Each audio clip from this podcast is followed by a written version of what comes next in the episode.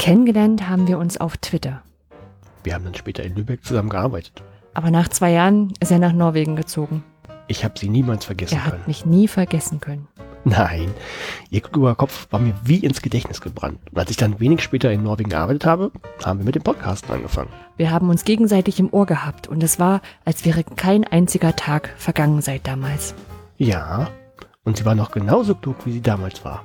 Er war noch genau derselbe. Hat sich kein bisschen verändert.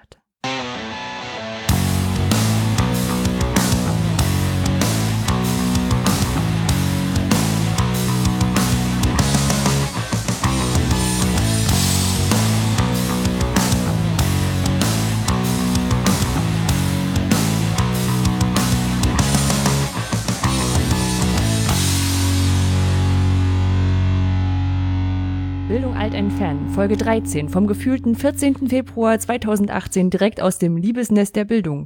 Mit mir heute wieder mit dabei mein Harry Oliver Tacke. Männer und Frauen können keine Freunde sein. Und ich bin die Sally der Bildung, Anja Lorenz. Hallo. Hallo zum verspäteten Valentinstag. Ich habe es leider nicht mehr geschafft, rechtzeitig aufzunehmen. Äh, man hört es vielleicht an meiner Stimme, an dieser sexy, nasalen, äh, tiefen Stimme, die ich jetzt habe. Ich war erkältet. Wir mussten leider verschieben, deshalb passt es natürlich nicht mehr ganz mit dem Valentinstag. Äh, ja, aber. das ist ja ein Klassiker das der Filmgeschichte, den kann man immer hören. Genau, wer es nicht erkannt hat. Aber wir haben es eigentlich, ne, es war so deutlich. Wer Harry und Sally nicht kennt, tut mir auch leid. Das ist Ja, aber diesen. Anfangsdialogen, die, die vergisst man dann immer, diese Interviews. Denkt man immer so, also als du es vorgeschlagen hast, habe ich gesagt, ach ja, stimmt. Ja, aber, aber willst du jetzt, wollen wir jetzt hier einen Orgasmus nach? Nein, das ungern. wir sind jetzt bei iTunes, da müssen wir dann so einen Explicit-Tag dran machen. Ungern. Ich finde Nee. ich finde jetzt schon gut, dass ich mich drauf verlassen kann, dass das Hallo Kai, dass das vollkommen in Ordnung ist. Weil Harry nämlich doch nicht recht hatte. Ja, fangen wir mit der Sendung einfach an. Wir haben wie immer Kommentare bekommen. Nee, nicht wie immer, aber wir haben Kommentare bekommen, über die wir uns Und wir hatten gefreut zu haben. fast jeder, also nee, wir hatten zu jeder Folge, glaube ich, Kommentare. Hatten wir? Mhm. Ich bin mir nicht sicher. Na Gott, vielleicht hatten wir sogar zu jeder Folge einen Kommentar. Hm. Willst du anfangen? Äh, genau. Äh, David äh, hat auf Twitter uns vorgeschlagen, wir sollten doch diesen tollen ähm, Beitrag lesen zur, aus, der, aus dem Science Magazine, ähm, das du letztes Mal schon vorgestellt hast. Ja, Weil- waren wir zu Waren schnell? wir zu schnell, äh, beziehungsweise ich, ich also ich kenne das total gut. Also er hat ja gemeint, er hat es sogar schon gehört gehabt, aber er hat es nicht zuordnen können. Ich, ich kenne das, ich kenne das total gut, wenn man so, also ich hatte das einmal, da war ich in, in Stuttgart auf dem Bahnhof und habe mich dann gedacht, boah, wird hier viel gebaut, ne? Ich das zusammengebracht habe, dass Stuttgart 21 halt der Stuttgarter Bahnhof ist, durch den ich da durchfahre. Das ja, ja. Ja, ist stimmt. dann manchmal, so in diesen verschiedenen Kontexten da durcheinander. Nein, aber er fand's umso, umso besser, dass es quasi nicht mehr, nicht mehr warten, abwarten musste. Ja. Äh, dann habe ich von Julian Feedback bekommen, persönlich, weil der mich besucht hatte. Ähm, Hast du ein Hörertreffen er bei dir gemacht? Ja, so ein, ja, das das machen wir. Wir haben individual Hörertreffen. Peer-to-peer, Also das- das machen wir auch. Peer-to-peer-Hörertreffen. Nein, Julian, äh, der hört uns wohl auf Spotify, also hat das tatsächlich irgendeinen Nutzen, dass wir jetzt auch da sind, Oh. obwohl ich immer noch nicht so ganz weiß, wohl ob das jemand sein eine muss. gute Idee. Das, das ich im, im Raum stehen. Äh, jedenfalls hat er, hat er mir auch dann seinen, äh, ist es dann ein Podcatcher, wenn es auf Spotify ist, weiß ich nicht. Vielleicht war es auch die Spotify-App, Man weiß kann gar nicht, folgen. Hat er mir gezeigt. Das Foto haben wir auch gepostet, vielleicht können wir das in den, wir hauen es in den Blogpost auch nochmal rein. Äh, wir haben es auf Twitter gepostet. Und da sind wir in einer Riege mit, mit Herrengedeck und fest und flauschig. Also, wenn das nichts ist. Ja. Äh, mich überrascht das gar nicht. Nein. Ich, bin- ich gehe auch davon aus, dass Jan Böhmermann uns demnächst erwähnt. Also, Mhm. wird kommen. Das war aber jetzt nicht, weil er drei Podcasts folgt und das sind die drei. Doch, ich glaube, es waren die drei. Ah ja, bin ich so geeignet fürs Marketing. Muss man nicht hören. Genau, und dann hatten wir noch Arnim, äh, der uns auf Twitter Bescheid gesagt hat. Ähm, weil ich ja am Anfang gesagt habe, äh, letztes Mal gesagt habe, von dem, ähm, von dem, von 35C3, also ein bisschen um Ideen für Podcasts ging, dass sowas cool wäre, Mhm. am Anfang was zu machen, was man am Ende auflöst. Ähm, man, dass man sowas wie Bildungsmythen sicher vornehmen könnte. Mhm. Und also am Anfang mal erzählend und am Ende sagt, ob was dran ist oder nicht. Oder was dran ist, Ja. genau. Fanden wir gut. Und die Idee, die Idee fanden wir großartig und genau das werden wir tun. Äh, wir haben schon ein bisschen überlegt, wir werden wahrscheinlich irgendwann an einen Punkt kommen, dass wir, äh, dass die Bildungsmythen dann aufgebraucht sind. Ich weiß nicht, ob es wirklich so viel, also ob es hunderte gibt.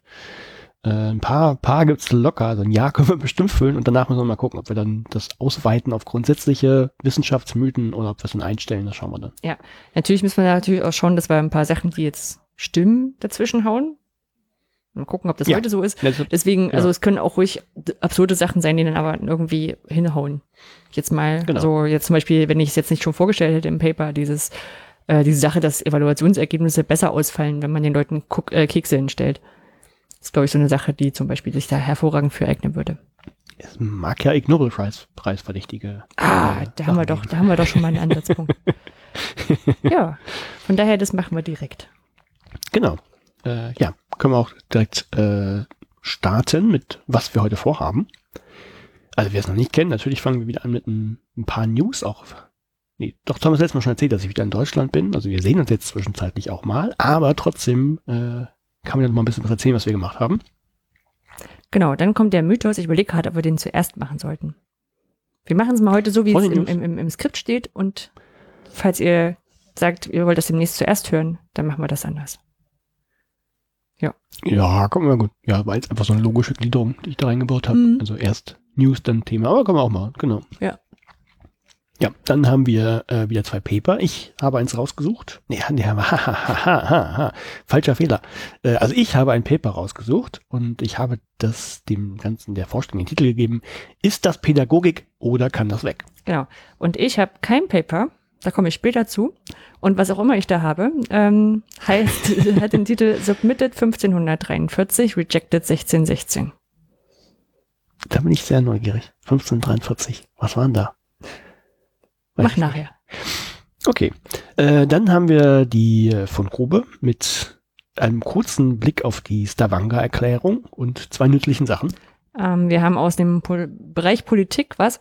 Ähm, muss dazu sagen, wir haben uns ja Montag kurz gesehen und du sagtest, Politik ist gar nicht so viel passiert. Das hat sich leider geändert mit dem Artikel 13 der, also generell mit der EU-Urheberrechtsreform. Da reden wir kurz drüber. Wir reden über Fraxi Abi und über unsere Lieblingsfreundin, äh, Bildungsministerin Kalitschek. Genau. Dann haben wir ein paar Veranstaltungstipps für euch. Genau, und dann erzählen wir, ob an dem Mythos was dran war. Mhm. Und dann haben wir auch noch ganz neu, das haben wir beim letzten Mal ja schon kurz ja, beschlossen eigentlich, äh, einen Weltverbesserungsvorschlag. Ja. Ja. Sehr cool. Dann können wir auch schon loslegen. Ne? Was gibt's Neues bei dir? Erstmal muss ich mich räuspern. Ich bin nämlich erkältet, das ist neu, äh, weil ich Sonntagabend, da hat sie geregnet in Hamburg, da war ich noch laufen und wahrscheinlich war das der Fehler, ich weiß es nicht. Vielleicht sind es auch die ganzen neuen Menschen, die hier rumlaufen, also deutlich mehr als in Norwegen, die mich krank machen. Äh, äh, physiologisch krank. Ja, ansonsten, was habe ich seitdem? Wir haben ja noch, es war schon erst drei Wochen her, ne? Ich habe im Prinzip Urlaub gemacht in Hamburg. Ist das nicht cool? Vermutlich. Ja, also äh, ist schön, wenn man mal nichts zu tun hat und äh, alles Mögliche in Hamburg machen kann. Und was hast du alles Mögliche in Hamburg gemacht? Hast du nur Netflix geschaut oder hast du? Ich habe ich hab Formu ich hab Formulare ausgefüllt. äh, naja, weil so Krankenkasse und all so, so ein Gedöns muss ich halt alles machen. Uhu. Urlaub. Nein, aber ich war, ich war Kaffee trinken, ich war einfach, ja, ich war einfach an der Alster, ich habe auch mal einen Tag, ich habe auch mal einen Tag Netflix geguckt. Äh, ich habe ein bisschen programmiert, aber auch nicht so viel. Das kommt jetzt demnächst wieder, vorhin wieder kurz. Nee, ist schon ganz schön. Nee, und ah, was ich noch gemacht habe, äh, ich hatte ja beim letzten Mal schon erzählt von MyToys und Zalando, von denen ich ja Post bekommen habe, weil ich was bestellt haben sollte. Ich habe mehr Post bekommen, jetzt aber nicht von einem äh, von einer Firma, die gesagt hat, hier, guck nochmal nach, ob du das nicht bezahlen willst, sondern es kam direkt Post von einem Inkasso-Unternehmen, weil offensichtlich jemand, äh, ich, ich weiß nicht mal wo, irgendwer hat jemand was bestellt auf Rechnung und hat mit PayPal bezahlt. Und bei PayPal kann man wohl offensichtlich auch einfach ein neues Konto anlegen mit meiner Adresse und kann dann sofort darüber auf Rechnung bestellen. Und PayPal verschickt auch keine Erinnerung per Post, sondern PayPal äh, äh, schickt wahrscheinlich Erinnerungen an die E-Mail-Adresse, die ja nicht meine ist. Äh, die E-Mail-Adresse, die zum Einrichten des Kontos benutzt wurde. Das sehe ich natürlich nicht. Und ja, wenn dann die Person nicht zahlt, dann wird sofort ein Inkassobüro beauftragt. Und damit habe ich umgeschlagen. Das heißt, ich war wieder bei der Polizei. Äh, ich habe wieder eine Anzeige gemacht und habe immer noch kein Ergebnis von, von irgendeiner der Anzeigen. Aber es ist wohl äh, bei beiden wieder raus. Hm. Heu- heute von PayPal noch mal jemand angerufen tatsächlich, ähm, weil ich einen Verbesserungsvorschlag gemacht habe, aber irgendwie sind wir nicht zueinander gekommen. Ich überlege gerade, ob, ich sag mal, solche Sachen wie der Podcast oder andere Sachen, wo du erzählt hast, dass du jetzt ein Jahr in Norwegen bist, Ob das nicht dazu führt, dass genau so ein Zeug passiert. Ich, ich meine, ich bin jetzt ein bisschen vorbelastet. Ich habe jetzt gerade diesen Also digitalen du- Selbstschutz äh, auf als also als Drehbuch auf dem Tisch liegen. einer unserer, einer unserer Hörerinnen, einer Hörerin hat für mich bestellt. Nein, von unseren nicht. nee, aber du hast ja auch auf Twitter geschrieben, dass du nach Norwegen gehst und das war ja jetzt alles kein Geheimnis. Ja, aber dann, dann müsste ja, dann, wenn mich jemand dann, mich persönlich schaden will, aber es scannt doch niemand äh, Twitter, ob hier, ich bin jetzt in da und da und äh, du hast, glaube ich, dann deine, von der, deine der Person Wohnung, die Adresse zu kriegen. Die, als die zur, zur Vermietung stand, hast du, glaube ich, mal gepostet. Ja, die habe ich gepostet, aber da steht ja noch nicht mal einer drin. Dann, das wäre ja sehr lange gewartet. Ich bin ja im, Februar nach Norwegen gegangen und dann im, Nee, alles im gut. Wann, wann September oder wann das war? Hm. Oder November erst zu bestellen, ist ja auch ein bisschen komisch. Hm. Ja, ich glaube, das ist irgend, irgendwas ist gehackt worden, wo meine Adresse drin stand und dann hat die Person das einfach wahllos gemacht. Also das ist ja meine Vermutung. Ja. Ja, Man hat wahrscheinlich noch Pech. Ja. Nein, was ich halt ein bisschen komisch fand, ich habe dann, äh, müsste ich jetzt ein bisschen sehr weit ausholen, aber ich habe gesagt, naja, passen Sie doch mal auf bei PayPal. Also er meinte natürlich, na, da muss man halt mit leben, hat er auch recht, ne? aber ich habe gesagt, na, erstens, der Gesetzgeber könnte ja was machen, ne? er könnte sagen, Rechnungskauf nur gegen Postident oder irgendwas. Willen wollen natürlich Unternehmen nicht, weil dann Leute nicht mehr auf Rechnung bestellen oder woanders bestellen, wo es doch geht, oder, oder, oder. Das ist eine. Und er meinte, naja, muss der Gesetzgeber machen. Meinte ich, nee, sie hätten es ja auch schon mal von sich aus machen können, ne? pro forma. Mhm. Ja, es gibt, es gibt ja durchaus ähm, Unternehmen, da kann man nicht auf zum Beispiel ähm, jemand als Rechnung bestellen und dann eine andere Lieferadresse haben als die äh, Rechnungsadresse oder sowas. Mhm. So, na also gut, es ist wieder das eine. Muss man ja noch nicht, aber ich habe gedacht, naja, wenn sowas ist, also immer wenn ein Konto angelegt wird, also offensichtlich war es ja ein neues Konto, äh, könnte man ja prüfen, gibt es, und also jetzt einfach nur fiktiv, ne?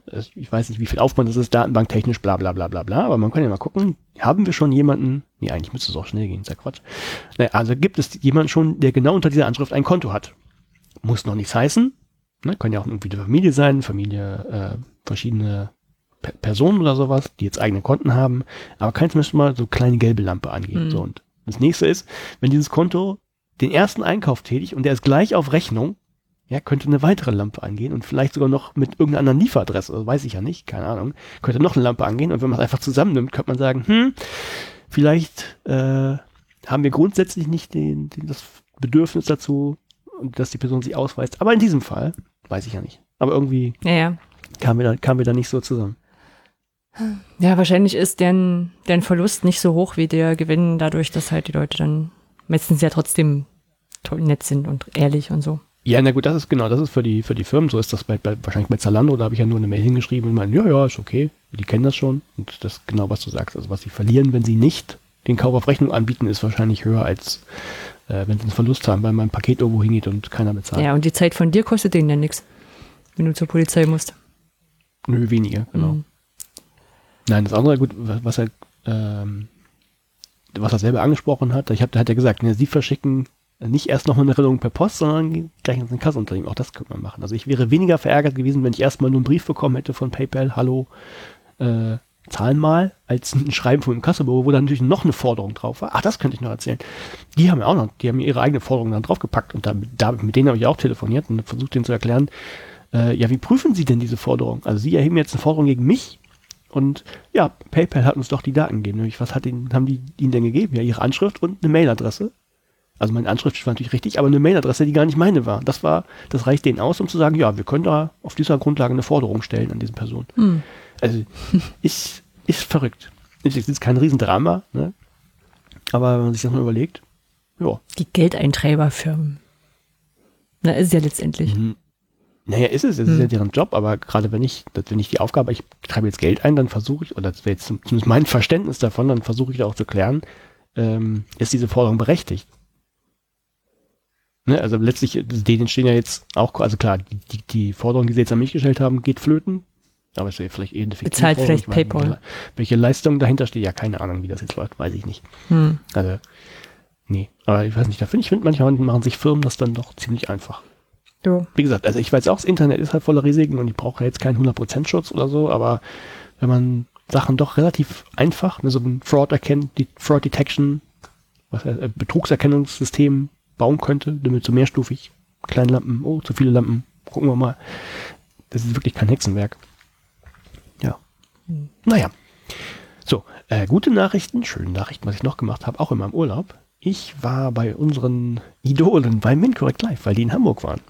Und da warst du Ich auch. wollte gerade sagen, tatsächlich warst ich du das- ich ja, wirklich, Anja. Ich war da. Ich saß neben dir. Hast mich nicht gesehen. ja, doch. War toll. Ja, der Qualität können wir das als Übergang nutzen. Also, ähm, wer MinCorrect immer noch nicht kennen sollte, ist ein Podcast von zwei Physikern.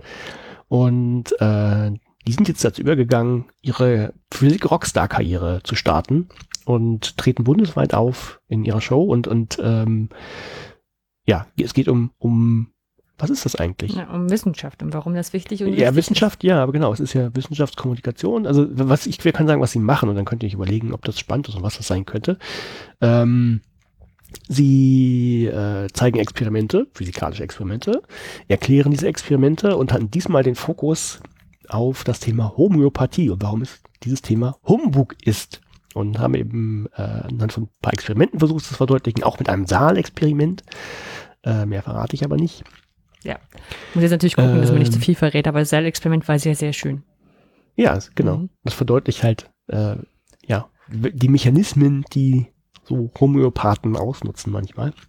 Oder generell auch ähm, sind wir Pseudo-Wissen oder Pseudo, wie nennt man denn sowas? Ja, man kann es ja, man kann es Esoterik-Leute, die halt sagen, da würde was dahinter stecken, was nicht tut. Ja, ihr werdet, ihr werdet nicht den Kopf schütteln, wenn ihr an die flache Erde glaubt und an die reptiloiden Menschen und Chemtrails und äh, was haben wir noch? Die Barcodes, die Impfgegner. Produkte mit schlechten, genau, die Impfgegner die, die, und die Barcode, die eure, eure Produkte natürlich mit, mit negativen Schwingungen belegen, glaube ich. Äh, dann werdet ihr vielleicht den Kopf schütteln. Wenn ihr das nicht tut und wenn ihr sagt, na, wenn ihr auch gute Unterhaltung haben wollt, dann äh, ja, würde ich empfehlen, guckt euch mit korrekt mal an. Kann ich sehr empfehlen, war sehr unterhaltsam. Genau. Was ich auch sehr cool fand, man wird per Handschlag begrüßt. Jeder wird per Handschlag begrüßt. Das fand ich, dachte ich, hey, wie cool. Ja. Und ähm, Mhm. im September gehen sie, also sie, das passiert jetzt noch in den nächsten Tagen, aber ich glaube, die Shows sind, wenn sind Die sie aber noch welche sind, gibt es glaub ich. ausverkauft. Ich glaube, Ähm, die sind auch durch. die, die sind schon durch. Okay. Reinhard ist ja schon unterwegs. Dann sind sie, im, ach ja, dann sind sie im September nochmal auf Tour. Also sie machen das quasi noch nochmal im September, September, wofür man noch Karten auch bekommen kann. September, Dezember, also im Spät Herbst und Anfang Winter, genau. Ja. Ja. Ja. So, das Und das ist, glaube ich, auch was für. Leute, die Min korrekt nicht kennen, da muss man dazu sagen. Ne? Dein Bruder war mit, der kannte die nicht. Genau, mein ja, das war sehr witzig. Ähm, mein Bruder mit, fand's gut und habe ich dir das schon erzählt? Nee, habe ich dir noch nicht erzählt. Äh, war ganz witzig. Ähm, also, wer, wer MinCorrect vielleicht kennt oder wenn es, äh, kann man das erzählen mit dem einen Experiment zum Schluss? Sagen wir mal, es gab ein Experiment, das ist nicht äh, ganz, ganz so gelaufen, wie es sollte oder erst über Umwege. Ähm, das, das macht ja eigentlich diesen Charme aus, ne? dass dann irgendwie noch was fehlt und dann macht man hier was und das war ja echt witzig. Und war, äh, mein Bruder meinte, ja, war cool, aber es war ja so ein bisschen unprofessionell, meinte er mit, ja, was? Naja, am Ende das und Was nicht richtig das so- funktioniert hat und wir meinten so, ja, ich fand das, ja. na, für ihn ist so, wenn, Das wenn das, wenn das irgendwie eine, eine Show ist, dann muss da alles perfekt laufen. Und er hat überhaupt nicht verstanden, dass es gerade diesen Charme ausmacht. Das ist, das, so ist ja auch Wissenschaft, ne? Also, ähm, manche haben ja irgendwie von Wissenschaft auch das Bild im Kopf, naja, da setzt sich jetzt einer hin, hat eine Idee, schreibt das runter, macht doch einen, den Versuch dazu natürlich, und dann ist er durch. Ne, Also auch in der Wissenschaft gibt es Irrwege, und dann vertut man sich, fängt man von vorne an, geht was kaputt oder weiß der Teufel, was da alles passieren kann. Das ist ja ein ganz verschlungener Prozess, der überhaupt nicht so geradlinig ist und äh, da irrt man sich, macht Fehler. So, so ist das ja eigentlich und so ist das halt auch auf der Bühne, also das, das wahre Leben und das war für ihn unprofessionell. Physik ist das, was nie gelingt. ja. ja. Nein, aber es fand trotzdem gut, also also auch wenn man, wenn man MinCorrect noch nicht kannte, kann man Mhm. mit Gewinn da raus. Ich muss dazu auch sagen, ich fand es sehr so beeindruckend als, ein, als, als Eindruck, so, so ringsrum.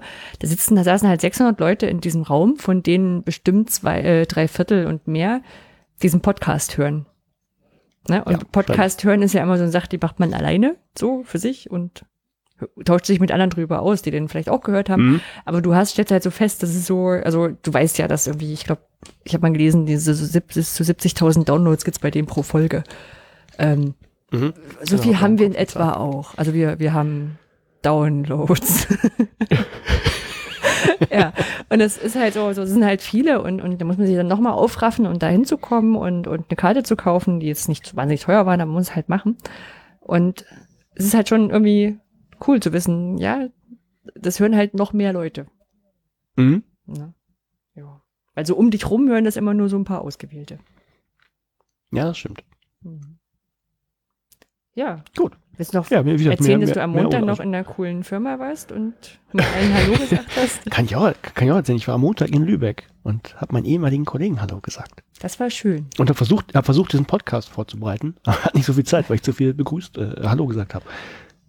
Ja, und leise. Ich musste daneben arbeiten. ja. Genau. Ich habe da. Ja, mehr, viel mehr gab's nicht. wollte gerade sagen, wir können ja umswitchen. Ich bin äh, immer in Lübeck und arbeite da. Und hatten wir Ende Januar unser alljährliches Kickoff. Ähm, das heißt also, ich weiß gar nicht, ob das so aus dieser Weihnachtsfeiergeschichte rausgekommen ist damals. Also bei uns gibt es jetzt keine größere Weihnachtsfeier. Wir machen so ein paar Sachen dezentral, weil wir das wollen. Also gehen auf den Weihnachtsmarkt und machen ein paar andere kleine Sachen, wenn wir da Lust drauf haben. Aber so das Offizielle ist eher dieses Kickoff ähm, bei dem wir so über Jahresziele und Strategien und sowas eigentlich reden, versuchen das aber also auf das notwendige Maß zu reduzieren, beziehungsweise uns da in, eher interaktiv dazu auszutauschen ähm, und einfach sonst auch die Zeit zu nutzen, um mal so ein paar Sachen ähm, miteinander zu machen, die uns Spaß machen. Sagen wir so, fürs Teambuilding ist das, glaube ich, immer echt gut. Und ähm, ja, es ist auch Teil unseres Qualitätsmanagement-Konzepts und mein, unser Kollege Arne, der dafür zuständig ist, der hat mir dann auch gesagt, so, man muss auch dran denken, dass das der eigentliche Grund ist, weshalb das stattfindet. ja, genau. Ähm, sonst hatten wir im letzten, in den letzten Jahren, also ich bin jetzt das, das war, das war mein, oh Gott, das war mein viertes Kickoff. Ähm, da hatten wir immer, also hatten wir immer so ein Flip-Konzept, sprich alle, Abte äh, alle, alle Bereiche haben, haben Videos gedreht von ihren Jahreszielen, also was sie erreicht haben, was sie erreichen wollen. Und die haben wir uns im Vorfeld angeguckt und hatten nur so noch so einen kurzen Austausch nochmal drüber. Ähm, das war diesmal leider nicht so. Ähm, Keine Zeit zum Vorbereiten? oder? Genau, weil wir, also es ging um die Ressourcen Mhm. für die Vorbereitung, wobei ich sagen muss, man hätte jetzt auch sagen können, ähm, sprecht das mal ganz, äh, ich sag mal, man muss ja jetzt nicht, also wir haben wirklich, wir haben wirklich tolle Videos gemacht, muss man dazu sagen, die sind aber bewusst auch intern, ähm, aber die waren von, von dem Aufmachart her auch manchmal so ein bisschen eine Spielwiese, dass man neue Sachen ausprobieren konnte. Äh, man hätte jetzt auch sagen können, naja, macht halt einfach einen Screencast von euren Folien. Da habe ich eine Idee für. Erinnere mich mal dran, dass ich die Idee nachher erzähle. Okay. Ähm, ja, und also die, das, das hätte auch schnell gehen können, sagen wir so. Aber so war halt dann eine Stunde dafür draufgegangen, dass dann jede Bereichsleitung dann nochmal die Ziele gesagt hat. Ähm, ist irgendwie wichtig, dass man die mitbekommt, aber hätte auch im Vorfeld passieren können, weil man ja irgendwie selber keine aktive Rolle hat. Ja. Möchtest du Ja. deine Idee jetzt erzählen? Nee, aber ich war gerade ähm, Video und so weiter, vielleicht auch wenn ich drehe und das macht ja wahrscheinlich Gregor bei euch oder Lala jetzt, die ich auch kennengelernt habe. Wenn die keine Zeit haben, das ist ja, ist ja häufig mal, als sie unterwegs sind, äh, warum nicht eine Audioaufnahme machen? Als Nachrichtensendung oder wie auch immer verkleidet. Das stimmt, man könnte ja da nochmal diese Podcast-Sachen reinbringen. Ne? Ja, nächstes Jahr. hm. Guck mal, dann mit den neuen Strategie Audio is a new text. Oder Audio is a new video. Audio kills the video ist da. Naja. Ja, aber vielleicht ist es auch einfacher, das dann vorbereiten zu hören oder so, zum Einschlafen, die Kollegen noch mal im Ohr haben. Ja, und ähm, genau, was danach hatten wir ein Word-Café, also wo es so ein bisschen um die Strategien ähm, von Institut für Lerndienstleistungen, wie ja dieser offizielle ähm, Bereich in der Technischen Hochschule Lübeck heißt, und der On-Campus GmbH nochmal abzustecken.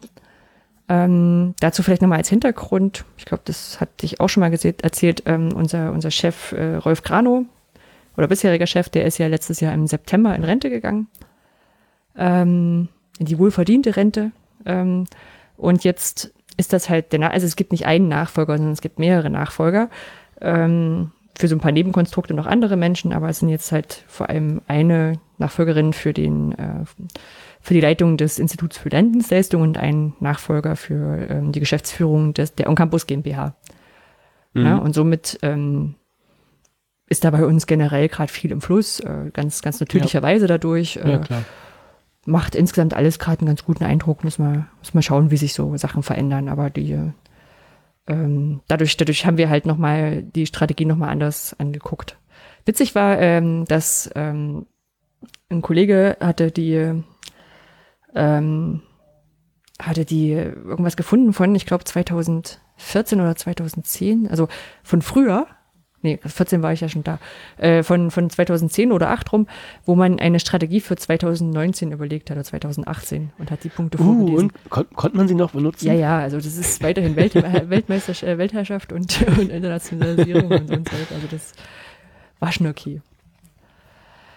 Ja, ähm, genau, dann, und dann kam, kam eigentlich, oder kam in zwei Jahren von den vielen, wo ich mitgemacht habe, gab es so ein kleines äh, Barcamp. Da dafür Mhm. aber immer ein bisschen wenig Zeit ist, trotzdem an so einem Nachmittag, ähm, hatten wir nochmal überlegt und ich hatte die Option, also bin gefragt worden und habe gesagt, naja, wenn jetzt die, wenn jetzt die Sessionplanung länger dauert als das Barcamp, macht es keinen Sinn.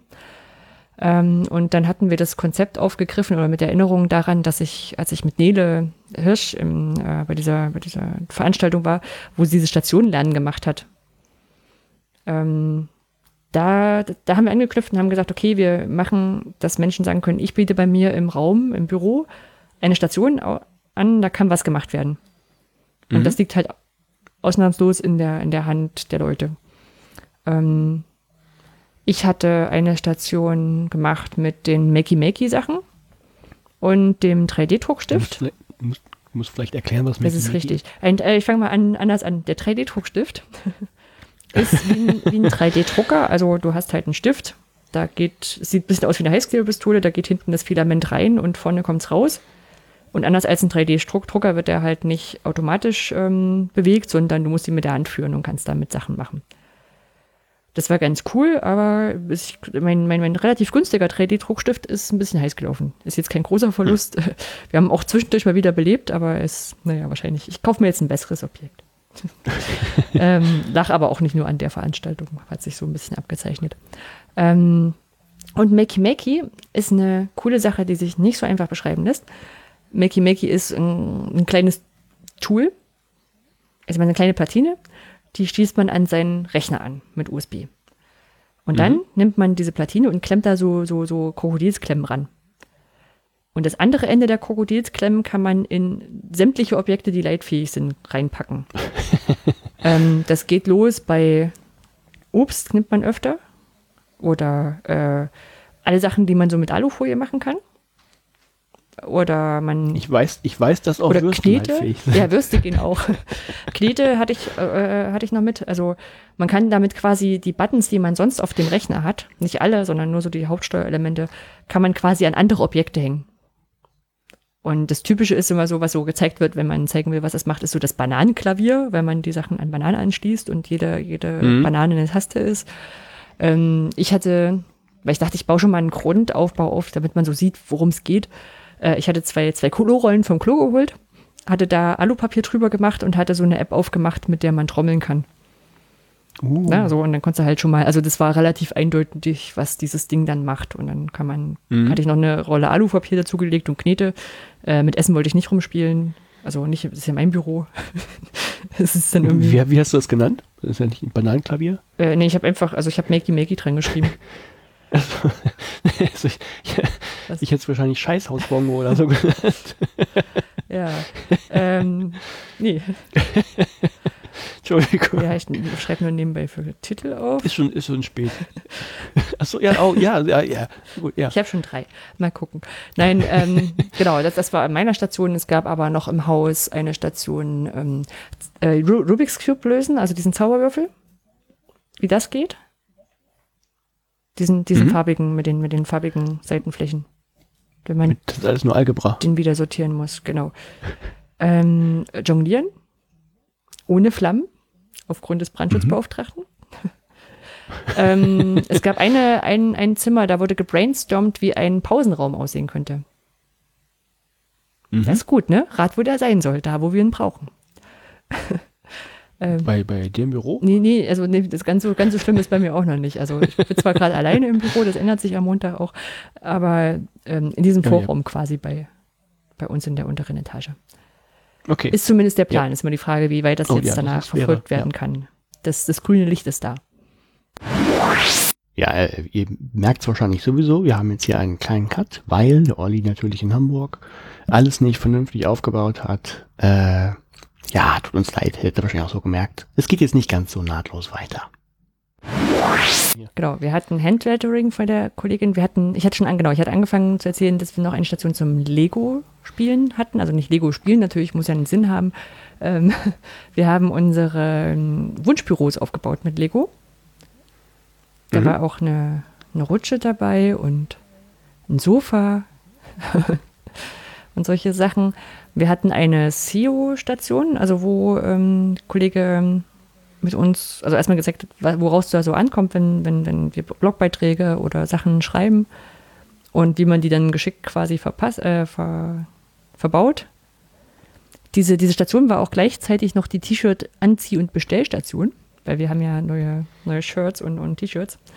Und ähm, Merchandise. Genau, wir haben jetzt Kollektionen von dem Campus mit diesen süßen kleinen Roboter und so, das ist voll niedlich. Und wir haben eine Sammelbestellung gemacht und die ist auch, glaube ich, zum Schluss auch rausgekommen, dass wir irgendwie 30% Rabatt hatten. Also es war, Hat sich war schon nicht schlecht. Ähm, genau, dann hatten wir eine Station im MOOC-Labor. Also äh, Gregor und Lala haben das jetzt ein bisschen neu eingerichtet. Ähm, da haben wir alle mal gucken können und Sachen ausprobieren können, die sonst immer nur, also wofür man sonst einfach keine Zeit hat. Wir haben ja auch dieses Lightboard, also so ein, so ein Glas, äh, Glasboard, wo man mit Kreidestiften drauf malen kann, wo in der, in der Seite sind da LEDs drin und deswegen sieht man das gut. Ähm, das wird dann im, in der Kamera, also in dem, im Post-Production wird das gespiegelt, damit man nicht, also sonst muss man ja lernen, von, von rechts nach links zu schreiben. Ja. Ähm, genau, dass das halt einfach mal selber ausprobieren können, weil da kommt ja auch nicht jeder jedes Mal dazu und noch eine Station so Spiel und Spaß, also so mit Mini, ähm, wie heißt das, Mini-Eisstockschießen und Curling. Curling, genau, und so und so Sachen. Und Minigolf. ja. Ja, sehr Nee, schön. das war sehr cool. Und es gab am Ende nachher gab es lecker Essen und es war sehr gemütlich. Immer wichtig. Mhm. Also ist immer ganz cool, weil wir stellen in so einem, also in unserem Schulungsraum dann nachher die in den, in den Monitoren dieses, dieses Feuer an. Ne? Also nicht nur Netflix, sondern es gibt ja auf YouTube so mehrere Stunden Feuerdinger. Mhm. Das ist total gemütlich. Und natürlich haben wir, witzig. durften wir ja nichts Alkoholisches trinken dort in den Räumen wegen Zeug, Arbeit und so. Ist halt, ist halt so, genau. Ja, genau. Deswegen durften wir nichts singen. Ja, genau. Dann war ich äh, noch auf einer Buchrelease-Party. Mhm. Ähm, Jöran muss mehr hat er äh, eingeladen zum ähm, Release seines, also neuen Buchs, das ist auch äh, in Anführungszeichen nur zu sehen, ähm, digitale Schule, was heute schon im Unterricht geht. Ähm, da werden wir auch mal einen Podcast dazu verlinken, weil er hat schon drüber gesprochen, worum es da geht. Jetzt hier im Genau. hier im Podcast nur kurz, also deswegen sage ich so halbwegs neu. Es sind halt eigentlich eine Reihe von Beiträgen, die auf dem Blog erschienen sind, ähm, wo die Abrufzahlen relativ hoch waren. Es waren relativ praxisnahe Beiträge, die dann nochmal in ein Buch gepresst wurden. Ich glaube, die hat damals auch der, oder es war eine Broschüre noch dazu als Papierform. Äh, was, was ist so eine Buch-Release-Party? Ist das nur eine Party oder ist noch was anderes Spezielles? Gute Ist Frage. doch eine Mini-Lesung oder? Genau, also ich kam, wir kamen hin. Also ich weiß nicht, ob jede Buchelesparty so ist. Diese, die folgendermaßen ab. Die eine, die eine, die Stichprobe, die du hast. Genau. Ähm, man kam hin, ähm, es gab was zu essen und zu trinken, das war sehr gut. Kam ins Gespräch und dann hat aber Jöran noch ähm, einen Podcast aufgenommen. Und zwar hat, Ah. ähm, der kommt auch demnächst, ich glaube, auf Edukativ. Also eine von den Edu-Funk-Kolleginnen. Ja, edu- dann weiß ich. Okay, dann Genau. du zuordnen. Und zwar ähm, waren das ja alles so Praxisbeispiele, die da durchgeführt wurden, ähm, die in dem Buch beschrieben wurden. Und da hat er Mhm. Interviews geführt. Und äh, drei von den Menschen, mit denen er Interviews geführt hat, waren auch da. Und mit denen hat er das äh, kurz äh, einen Rückblick gemacht. Und etwa eine Stunde Podcast aufgezeichnet. Mhm. Von daher, das war, das war ganz cool, weil er hat so ein bisschen offene Podcast-Aufzeichnung gehabt. Ja. Und noch ringsrum mit den Leuten reden können. Okay, also eine Party. Ja, Mhm. genau. War auch, war auch sehr, sehr spannend, weil es war zum Beispiel, ähm, einer war da noch, der auch im Educamp ist, im Educamp-Verein ist, als normales Mitglied. Und der so ein paar Sachen gefragt hat, so wie, wie läuft denn das jetzt mit dem Frühjahrscamp? Äh, zur Antwort, wer das hört, es gibt kein Frühjahrscamp, weil es keine Bewerber gab dafür. Ähm, wer ist denn jetzt der neue Vorstand? und, also ich bin Vorstandsvorsitzende und noch zwei andere sind Vorstand mit. Und dabei ist uns einfach aufgefallen, also mir aufgefallen, so, oder er hat es auch vorgeschlagen, es gab gar keine Nachricht an die Mitglieder. Also die, die nicht dort waren. Die, die beim Educamp Mhm. waren, die haben das natürlich mitbekommen, weil das auch angesagt wurde. Für alle anderen war es ein bisschen doof. Also ist mir aber in diesen Naja, ganzen wieder was gelernt. genau, ist ein bisschen peinlich, aber in diesen ganzen Umstellungen von ähm, ähm, Vereinsregister Eintrag holen, den wir jetzt endlich haben, ähm, und die Sachen, die da umgestellt werden müssen, äh, ist uns das total durchgerutscht. Und wir müssen das demnächst mal noch als Blogbeitrag schreiben. Ähm, ja, kommt man, so, so Sachen, wo man sagt, die hätte man, hätte man sehen müssen. Eigentlich sofort. Naja. Ja, dann habe ich noch für die EMUX-Konferenz, also die Europäische MOOC-Konferenz, habe ich ähm, Paper gereviewt. Also wer jetzt nicht so im Mhm. Wissenschaftsbetrieb drin ist, ähm, Wissenschaftlerinnen und Wissenschaftler schreiben ihre Erkenntnisse in Paper, also die, die wir jetzt hier in dem Podcast ja auch immer erklären. Und Klar. bevor die veröffentlicht werden, muss dann nochmal jemand drüber gucken, der aus möglichst aus einem ähnlichen oder annäh- annähernden oder gleichen ähm, Bereich kommt. Und das nennt man Peer Review. Ähm, ich habe da drei Paper gekriegt. Ähm, waren mal, im Durchschnitt bin ich okay. Eins war ein bisschen, bisschen seltsam, weil es war so, die, das ist ja eine EMUX-Konferenz, wo es um MOOCs geht, also offene Online-Kurse. Ähm, und es ging gar nicht um offene Online-Kurse in dem Paper. Es ging Hm. um äh, studentisch, also Infrastruktur für E-Learning für Studenten auf äh, Blackboard. Und das ist zwar spannend und interessant bestimmt und bestimmt auch für Leute äh, irgendwo ähm, irgendwie wichtig, sowas mal zu lesen, aber es konnte sich, konnte überhaupt nicht übertragen werden auf offene Online-Kurse. Ja, Also, gut, Da ist manchmal eine Ablehnung auch schnell. ist Braucht man es auch ja. nicht zu Ende lesen. Rechts überfliegen. Ja, nee, aber sonst ist es so die, sag mal so die Dienstleistung an der Wissenschaft, die natürlich äh, nicht bezahlt erfolgt. Also ich, ich darf das Gott sei Dank in meiner, also es gehört ja zu, auch zu unserem, äh, zu unserem Image, dass das gut weitergepflegt wird und wir Experten in, im MOOC-Bereich sind. Ähm, darf man es schon in der Arbeitszeit machen, so ist es jetzt nicht. Also ich kriege schon Geld dafür, aber die Verlage, die nachher das rausbringen und die das wieder an die Bibliothe Bibliotheken Die zahlen verkaufen, nichts ans ELD. die zahlen da nichts, was? Die zahlen nichts ans ELD. Genau. Ja. Hm. Naja. Genau. und dann Live gesehen habe ich noch in der Zeit neben Minkorrekt, wo ich ja mit dir war, äh, Helene Bockhorst. Helene, was? Äh, grenzt es an, an Dummheit, wenn ich zu ehrlich bin und sage, wer ist das? Nee, überhaupt nicht. Helene Bockhorst ist, ähm, hat angefangen, glaube ich, beim Poetry Slam. Ähm, macht eher so Comedy-Sachen und war auch lustig. Also kann man sich, Okay. kann man sich mal angucken. Ist sehr, sehr cool. Ich muss sagen, so, gehört. kann man, kann, man kann ja auf YouTube mal schauen, da gibt es ein paar Videos. Sie spielt so ein bisschen damit, dass sie ein bisschen aussieht wie eine Streberin, muss man sagen. Also sie sagt das auch selber. Aber also so dreckige Witze macht, das ist schon, ist, äh, ist sehr angenehm. Okay, Ja. muss ich auch mal reingucken. Also allein schon, um, um dir mal anzuschauen, was, was für Farben von Leggings es gibt. Pink? Ja, das ist noch harmlos. Es glänzt Okay. immer, es schimmert. Es ist, ja. Okay. Nee, es, es ist eine schöne Sache, kann man mal, kann man mal sich angucken. Ja, gucke ich mal rein. Ja, Ja, kommen wir zum, äh, zum, zum Inhaltlichen. Premiere. neue Kategorie. Premiere, okay. Genau, neue Kategorie. Trommelwirbel. Äh, Mythos alt entfernen. Fragezeichen. Äh, aber wir, wie angekündigt, am Ende erst verraten, ähm, was es damit auf sich hat. Und wir haben uns heute etwas rausgesucht, das findet man recht häufig in wissenschaftlichen Publikationen. Das ist die sogenannte Lernpyramide. Ähm, muss man auch dazu sagen, es gibt zwei verschiedene Lernpyramiden. Ähm, von daher sage ich gleich, worum es sich, wel- welche es ist, äh, hier geht. Und zwar um die, die angibt, wie die Behaltensleistung ähm, im Verhältnis zur Art der Darbietung ist. Das heißt, ähm, man kann sich ja vorstellen, man kann Informationen auf verschiedene Art und Weise präsentieren. Also man kann das in der Vorlesung machen, man kann Leute etwas lesen lassen, äh, man kann anderen was erklären. Und dann ist die Frage, wie viel behält man davon noch tatsächlich? Also was bleibt, äh, an was kann man sich erinnern? Und da gibt es eine Pyramide, die hat am, ähm, am oberen Ende hat sich das Thema Vorlesung und da stehen 5% dran in, in dieser kleinen Spitze der Pyramide. Das heißt, bei der Vorlesung sei die, Verhal äh, die Behaltensleistung 5%. Und dann geht das weiter runter in der Pyramide. Das heißt, der Fuß wird größer und auch die Behaltensleistung wird größer. Und die Stufen sind dann äh, Lesen 10%, audiovisuell, also gemischt irgendwie ähm, Text und Ton 20%, dann Demonstration 30%, also wenn man Leuten etwas zeigt, was vorführt, Diskussion 50%, praktisches Tun 70% und anderen etwas erklären 100%. Und die Quelle sind die ähm, National Training Laboratories in Bethel in Maine in den USA. Klingt ja eigentlich So. ganz logisch. Genau. Und wir gucken am Ende, was da dran ist. Gut. Na, super. Dann steigen wir jetzt ins Paper ein. Genau, ähm, steigen wir ins Paper ein. Ich habe heute keine Frage für dich, Anja.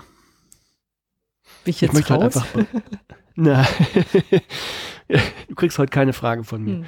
Ähm, nee, ich habe überlegt, ähm, ich habe ein Paper gefunden, das sich ziemlich genau mit dem äh, beschäftigt, was ich früher gemacht habe, nämlich äh, Weiterbildung in der Hochschuldidaktik. Also der Titel hat ja schon gesagt, ne? also ähm, den sage ich vielleicht nochmal. Äh, Ist das Pädagogik oder kann das weg? Wer das nicht weiß über mich, ich habe früher in der Hochschuldidaktik gearbeitet, das heißt, ich habe äh, wissenschaftliche Mitarbeiter ähm, in ihrer Lehre begleitet. Ich habe Seminare gegeben zu verschiedensten Themen, von einfach wie man Lehre plant, äh, wie man digitale Medien in der Lehre einsetzen kann, Richtung Flipped Classroom und alles möglichen Krams. Und man fragt sich da ähm, tatsächlich so als wissenschaftlicher Mitarbeiter wie ich häufig, äh, habe ich oder bewirke ich eigentlich irgendwas oder ähm, ja, mache ich das jetzt und äh, es kommt aber eigentlich nichts bei rum. Also das ist ja das Schwierige. Ne? Das ist nicht wie Software entwickeln, da kann ich immer sehen, okay, funktioniert und läuft, sondern ne, man, man berät die Leute, man macht Workshops mit denen und die machen ja auch irgendwas. Und dann weiß man nicht, hat man da auch tatsächlich irgendeinen Einfluss, bringt das was? Ne, also nicht nur für einen selber, sondern äh, bringen diese ganzen Schulungen und das alles, was man mit den Leuten macht, das Coaching, das habe ich jetzt ich nicht gemacht, aber alles, was man mit denen machen kann, bringt das etwas, hat das einen Einfluss. So, das ist so der Hintergrund, warum mich das interessiert hat. Und der Titel des Papers lautet Pedagogy in HE, also in äh, Higher Education. Does it matter? Fragezeichen. Betteridge Law würde jetzt Nein sagen. Ja, da gucken, da gucken wir auch an. Bis jetzt ist es noch ein Mythos oder eine offene Frage. Ähm, Autorin ist wahrscheinlich von mir komplett falsch ausgesprochen. Einur Yürekli Kaynadak. Keiner, ja, irgendwie so. Kaynadak. Ist eine Türkin, das weiß ich. Ähm, dieses Paper ist erschienen in Studies in Higher Education. Und jetzt, das, das war kurios. Vielleicht, ich weiß nicht, ob du sowas schon mal gehabt hast, aber es ist wohl online. Es ist schon 2017 publiziert worden, am 19. Juni.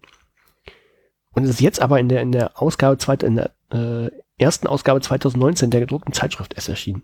Oder in der Zeitschrift überhaupt. Hast du sowas schon mal gehört? Kann das Die sein? können entweder lange drucken oder es ist vielleicht so ein Konstrukt wie beim Jungforum für Medien in der Hochschule, ähm, dass die irgendwie zwischendurch eine Konferenz haben und das noch dreimal ändern können. Weiß ke- keine Ahnung. Also, Hm. es war ja online schon komplett publiziert. Ach, online auch schon.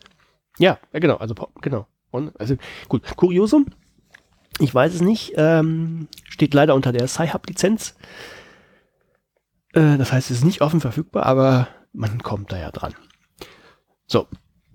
Also Grundfrage, ne? Also hat denn dieser ganze Aufwand, den man da betreibt, überhaupt einen Einfluss? Und sie hat angefangen, einfach nochmal so kurz zu erzählen, so, wie, so grob wie ich das angerissen habe, wie man sich das vorstellen muss an, an Universitäten. Für die Leute, die das nicht kennen, ist das wahrscheinlich ganz interessant. Ähm, das ist ja so, dass so diesem Grundgedanken nach Universitäten immer so zwei große Bereiche haben. Das eine ist die, die Forschung und das andere ist die Lehre. Und dann gibt es teilweise Universitäten, die spezialisieren sich sogar. Das heißt, einige, also jetzt weltweit, sagen ganz klar, wir machen nur Forschung und Lehre machen wir eigentlich gar nicht. Und es gibt auch Unis, die machen das umgekehrt.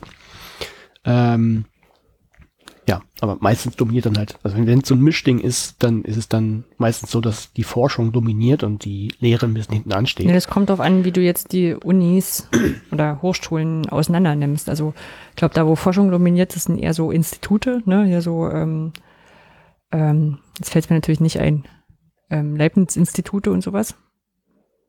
Und bei Lehre im Fokus hast du ja die Fachhochschulen. Ja, aber auch da wird ja geforscht. Also es gibt ja mit, mit Dinger und also, ja.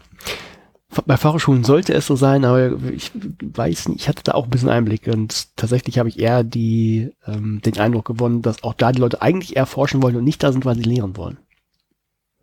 Kann sein. Kann sein, also ne, das kann man jetzt nicht verallgemeinern, Also, also Fachhochschulen hatten zumindest ursprünglich, soweit ich weiß, einfach keinen, hatten ja keinen, keinen, keinen Forschungsauftrag, dass das jetzt trotzdem reinkommt und die Fachhochschulen mittlerweile auch ein Promotionsrecht fordern, ähm, ist eine andere Frage. na gut, dann fehlen mir da vielleicht Einblicke, aber ich kenne es so, dass die Fachhochschulen durchaus schon immer auf Forschung betrieben haben, aber durchaus viel praktischer als die Universitäten. Dass der Fokus da auf Lehre war, sieht man ja auch an der ähm, am Deputat, also was, was Lehrende zu leisten Ja. haben im Umfang. Was Ja, eigentlich, weil, so. weil jetzt eigentlich witzig ist, das nochmal zu ergänzen, ähm, für die Fachhochschulen, also wenn du Professor an oder Professorin an der Fachhochschule werden willst, reich, reicht es in Anführungszeichen, einen Doktor zu haben. Na, ein Doktortitel. Ja, plus Erfahrung. Genau, plus Erfahrungen draußen in der, in der richtigen Welt außerhalb der Hochschule. Ja, das ist, das ist so ein Punkt, da geht es ja auf eine. Was ich noch sagen wollte, als versteift nicht so sehr auf das deutsche Hochschulsystem, das ist tatsächlich, also sie kommt ja aus der Türkei und hat das aber durchaus weltweit betrachtet. Also in Deutschland mag das auch vom Grundgedanken so sein, aber das ist jetzt ein bisschen ja, stimmt. Um es noch zu Ende zu führen, So. bei der, in der Uni brauchst du noch eine Habilitation, die ja eigentlich eine Lehrbefähigung ist. Es ist absurd. ja, gut, okay. Türkei äh, ist da anders aufgestellt. Beziehungsweise Fokus eher auf Forschung, Nee, wenn einer ist. Ja, ich weiß nicht, ob es da sowas wie, was wie Fachhochschulen Hm, gibt, aber ja. genau, also wenn wenn es so eine Mischung gibt, dann dominiert dann häufig einfach ähm, die Forschung. So, woran liegt das? Kann man sich ja auch fast, fast denken, und wir haben es, glaube ich, auch schon mal erwähnt, also wenn man an Hochschulen arbeiten möchte, also als Lehrender, also als Professor, ähm, dann ist das häufig so, dass da geguckt wird, was wurde denn publiziert, also welche Forschung wurde betrieben, und das interessiert da in der Regel sehr wenig, ähm, was man in der Lehre gemacht hat. Und dementsprechend, also genau wie du es gesagt hast, also man, man schreibt dann, ne, sein, also man hat Doktorarbeit geschrieben, was ja wissenschaftliche Forschung ist, hat nebenbei vielleicht so ein bisschen gelehrt, hat das aber nicht richtig gelernt in den häufigsten Fällen. Und dann schreibt man eben diese Habilitation, also noch ein größeres wissenschaftliches Werk, was meistens so ein noch etwas, äh, was eher so einen breiteren Blick sogar noch hat. Ähm, man forscht und das, das interessiert die Leute aber nicht, was man in der Lehre gemacht hat.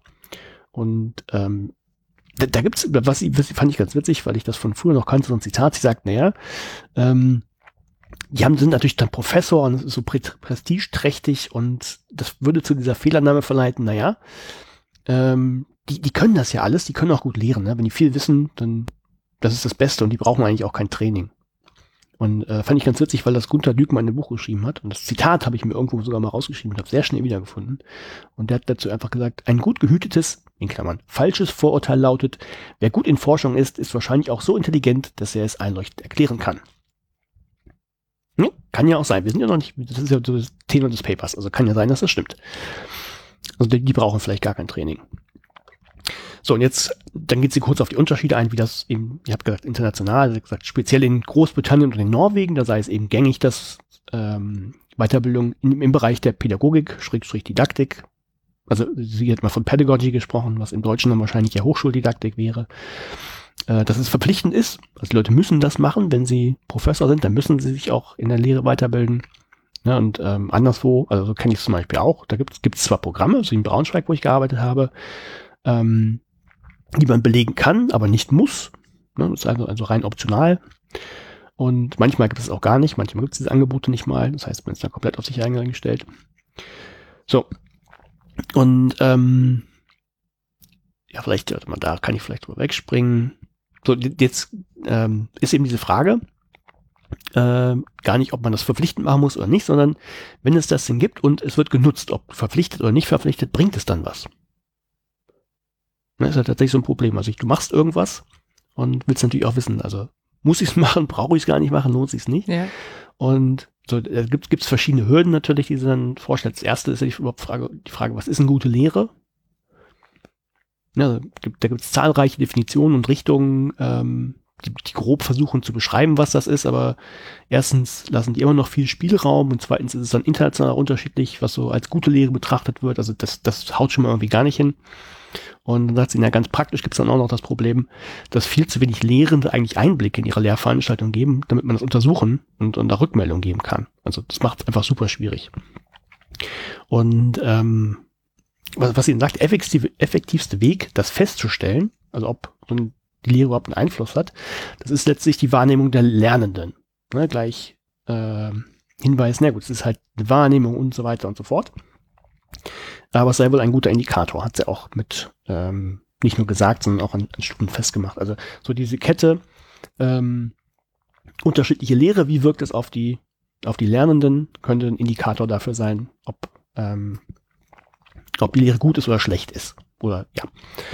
So, und was sie gemacht hat, das natürlich ein bisschen sehr, sehr breit, wenn man es einfach so. Sie hat gesagt, es gibt ähm, grundsätzlich so drei Kompetenzen, die Lehrende haben können, so drei Kompetenzfelder, natürlich auch wie alles wissenschaftlich, also auf anderen Studien aufbauend. Das wären die Felder Darbietung von Informationen, also es wäre sowas wie, äh, weiß ich, welche, ähm, welche Kursziel, wie das Kursziel aussieht, was erreicht werden soll, wird an bestehendes Wissen der Lernenden angeknüpft, damit sie es verankern können und so weiter und so fort. Gibt es eine Verbindung von Theorie und Praxis? Das wäre Darbietung von Informationen. Das zweite wäre die Kommunikation.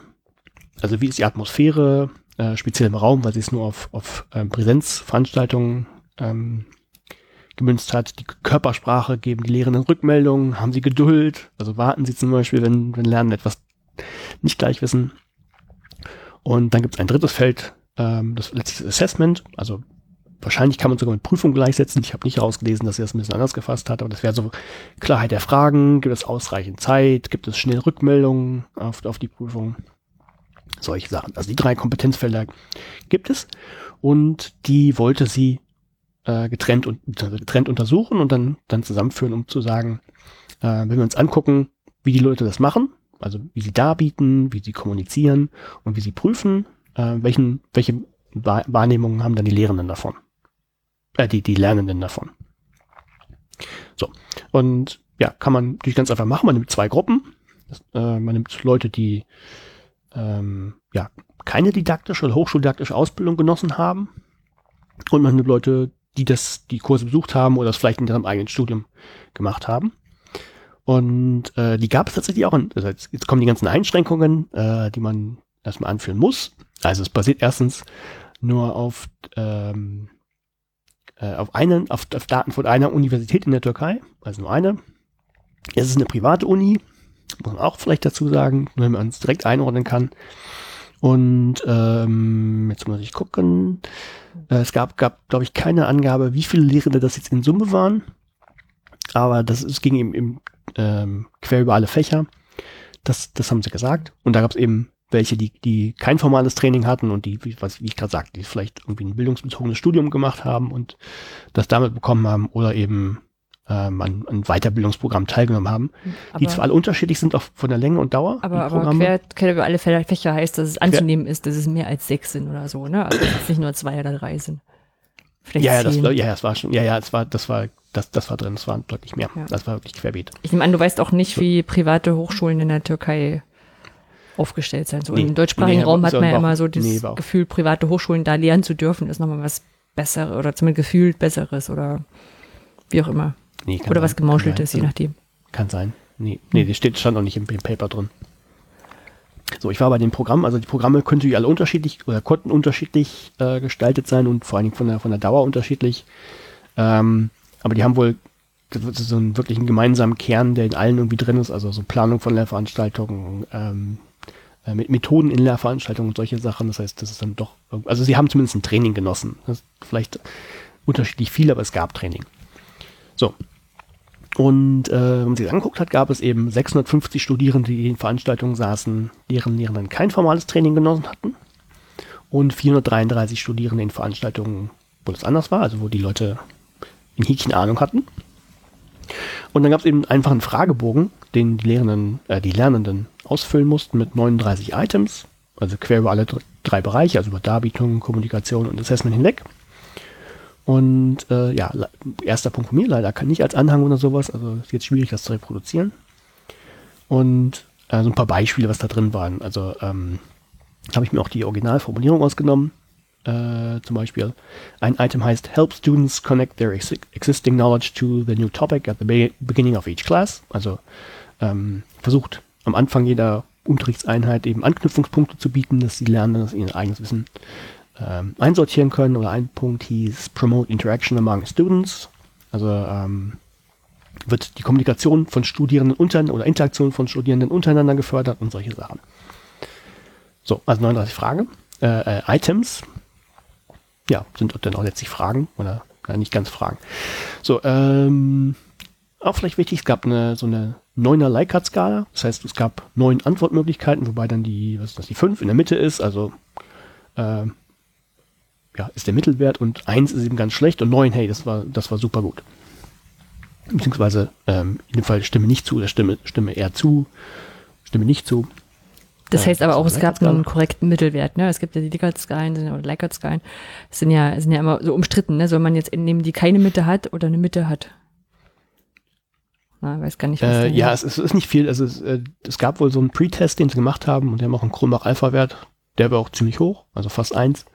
Äh, was heißt, dass das Ding grundsätzlich reliabel ist, sogar fast eher mit redundanten Fragen. Aber viel, viel wurde dazu nicht gemacht. Oder also es gab kleine Messfehler. Hm. Das kann man, kann man daraus sagen.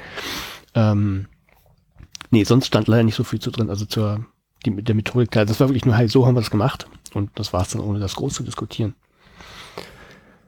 Nee, aber wie, war auch war, war, war nichts, ähm, ich habe ja gerade schon angedeutet, durch die ganzen Einschränkungen, also nur eine Universität, Privatuniversität, kann man das jetzt eh nicht verallgemeinern, aber das kann erstmal ein Anhaltspunkt sein, was man da rauskriegt. Ohne das jetzt methodisch auseinander, das kann man immer, ne? Irgendwie methodisch dran rummäkeln. So. Also was, was sie im Prinzip gemacht hat, ähm, sie hat diese Items genommen, hat die Fragebögen ausgewertet und dann einfach die Mittelwerte verglichen von, also einfach zwischen diesen beiden Gruppen, zwischen den Lehrenden ohne und mit Training.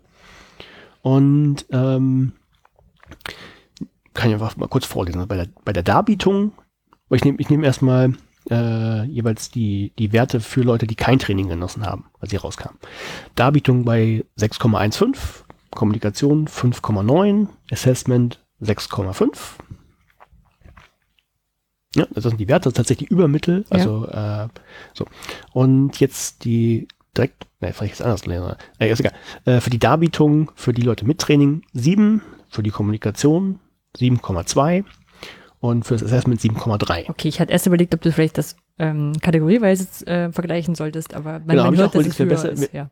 Wäre, wäre genau, das Verhör, vielleicht, das habe ich auch gerade überlegt, als ich gesprochen habe, wäre besser gewesen. Also nehmen einfach Darbietung ohne Training 6,2 äh, und mit Training 7, Kommunikation ohne Training 5,9, mit Training 7,2 und für die Prüfung ohne Training 6,5 und mit Training 7,3 auch mit dem T-Test, also ist irgendwie signifikant nach äh, 5%, bla bla bla. Ähm, ja, also ist man, ne, kann man erstmal feststellen, okay, ähm, scheint erstmal nicht, also erstens stellen wir fest, äh, es ist alles über dem Mittelwert, also alles über 5. Ne? Mhm. Das kann, kann, man erstmal festhalten, also ähm, eher in der besseren Hälfte, also sagen wir mal, die Lehre ist jetzt wahrscheinlich nicht so schlecht. Was wir noch festhalten können, es gibt in allen drei Bereichen einen Effekt, der offensichtlich messbar ist, wo auch immer der herkommt. Und was ich noch für mich rausgenommen habe, stand jetzt auch nicht drin, aber ist jetzt auch nicht, also ist, ich kann, kann jetzt nicht einsortieren, wie groß dieser Sprung ist. Ja. Ja, also das ist jetzt, sagen wir mal, sagen wir mal immer so ungefähr, also plus eins, also besser als, als also ein so ein Likert-Skala-Punkt besser als bei den anderen. Das stimmt nicht hundertprozentig, aber so ungefähr. Und kann ich jetzt nicht beurteilen, äh, ob das viel ist oder wenig ist. Also was ich nur feststellen kann, okay, es gibt tatsächlich einen messbaren Effekt. Das heißt, wenn man jetzt diese Frage beantworten wollte, wollte ist das Pädagogik oder kann das weg? Offensichtlich hat es einen, einen messbaren Einfluss. Ne, war natürlich jetzt aber auch nur rein deskriptiv, wo das jetzt herkommt, woran es genau liegt, weiß man nicht, also wo da irgendwelche Kausalitäten sind. Mhm. Kommt noch sowas wie, so, eine, wie, ähm, eine, wie eine Fehlerbetrachtung oder eine Einschränkung? Ähm, nee, das, da wurde nicht so viel gemacht. Also was sie noch gemacht hat, sie hat sich hat mal geguckt, wo es denn die größten Unterschiede in diesen einzelnen Bereichen gibt. Und ähm, ich weiß nicht, das ist jetzt ohne Ranking, aber wenn man irgendwie mal wahllos zwei oder drei rausgreifen, also bei der Darbietung ähm, gab es die größten Unterschiede einfach bei der Frage, ähm, ich lese es auf Englisch vor. Determining students existing knowledge about the new topic at the beginning of, beginning of each lesson, was ich gerade hatte. Also am Anfang der Unterrichtseinheit irgendwie gucken, wo man anknüpfen kann. Und der zweite Punkt, der schließt dann direkt daran, darauf an. Also erstens erheben, wo, wo stehen die gerade? Und das zweite ist äh, helping students connect their existing knowledge to the new topic, also genau das Gegenstück. Also den Studierenden auch helfen, da irgendwie hinzukommen. Das scheint wohl bei der Darbietung den Unterschied gemacht zu haben, dass die Leute ähm, Ne, ist ja auch eigentlich, eigentlich ja trivial. Ne? Am Anfang gucken, wo stehen die Leute, damit ich weiß, wo sie hin, äh, oder damit ich weiß, was ich noch machen muss, damit sie da hinkommen, aber wird ja häufig auch nicht gemacht. Ne? Das ist eigentlich trivial, kann man einfach machen und scheint schon einen Unterschied zu machen. Ja, aber das ist, also, ja klar, lässt sich natürlich auch erklären, die, die diese Weiterbildung hatten. Die kriegen halt sowas gesagt, nochmal achtet drauf, ne? Also macht nicht einfach genau. ein Programm weiter, also da, wo ihr aufgehört habt, weitermachen, sondern so gucken, was noch hängen geblieben. Muss man irgendwas genau, nochmal wiederholen, gibt's Fragen. Ja. Genau, zumindest in der, in der Wahrnehmung der Lernenden. Ne? Das heißt ja nicht, dass das jetzt das ist keine, jetzt nicht auf Prüfungen gemünzt oder irgendwelche anderen Ziele, die man irgendwie äh, vergleichen wollte, aber in der Wahrnehmung der Studierenden ist das offensichtlich besser auf jeden Fall. So, dann der, der Bereich Kommunikation, da gab es da gab's die, die, äh, die, die größten Unterschiede. Und das scheint irgendwie die, die dann, dann logischerweise die klarste Schwachstelle der Lehrenden zu sein, dass es das irgendwie nicht hinhaut. Vielleicht, weil es auch gar keine Kommunikation gibt. Aber ähm, da sind so Sachen drin wie providing feedback during class, also dass sie ähm, lernen überhaupt Feedback bekommen, also eine Rückmeldung, ob das gut war oder schlecht war. Ähm, was ich auch gerade vorgelesen habe, Promoting Interaction among Students, also ähm, wird überhaupt gefördert, dass Studierende interagieren untereinander. Being open to communication ist so ein Punkt, also gibt, also wahrscheinlich ist das, gibt es überhaupt Kommunikation oder also werden, dürfen Fragen gestellt werden oder sowas in der Richtung. Empathizing with students, also, äh, also das Einstellen auf die Studierenden, da waren ganz viele Punkte. Und ähm, ja, bei den Prüfungen, äh, das, ja gut, also ähm, äh, äh, äh, Exam Papers, was ist das immer? Also Prüfungen im Prinzip oder äh, Aufsätze, die man vielleicht schreiben musste, rechtzeitig zurückgeben. Äh, und was, das fand ich auch giving Feedback on Exams und Projects, also überhaupt Feedback zu bekommen, scheint schon äh, ein Punkt zu sein, der jetzt nicht immer hinhaut. Mhm. Wenn man nicht Training macht, eigentlich, eigentlich trivial, weiß ich, das kann ich jetzt nur wiedergeben, aber das, scheint, das waren zumindest die größten Unterschiede bei, beim Bereich der Prüfungen. So. Ähm, ja, dann, dann kam so ein kurzer Diskussionsteil, der war jetzt auch nicht riesig. Ähm, aber klar, sie stellt immer fest, okay, es gibt offensichtlich so, so einen Unterschied. Und ähm, in, in der Darbietung, da ist das Fachwissen, sagt einfach, das Fachwissen ist natürlich da, aber den Lehrenden fehlt gegebenenfalls die Fähigkeit, ähm, ja, das auch so an den Mann und die Frau zu bringen, dass das, dass das funktioniert. Also ich würde, ich hatte nicht benutzt diesen Begriff, aber ich würde sagen, das ist klassisch Fachdidaktik. Ne, also irgendwie Physik, ähm, das, das Wissen um typische Fehlvorstellungen, wie irgendwie Kraft funktioniert, ne, also wie man das so genau diesen Punkt zum Beispiel darbieten kann. Ja. Habe ich da reingemacht. Dann ähm, ja, also Kommunikation wäre letztlich die, die Wertschätzung und Einbindung der Lernenden, wäre der Punkt.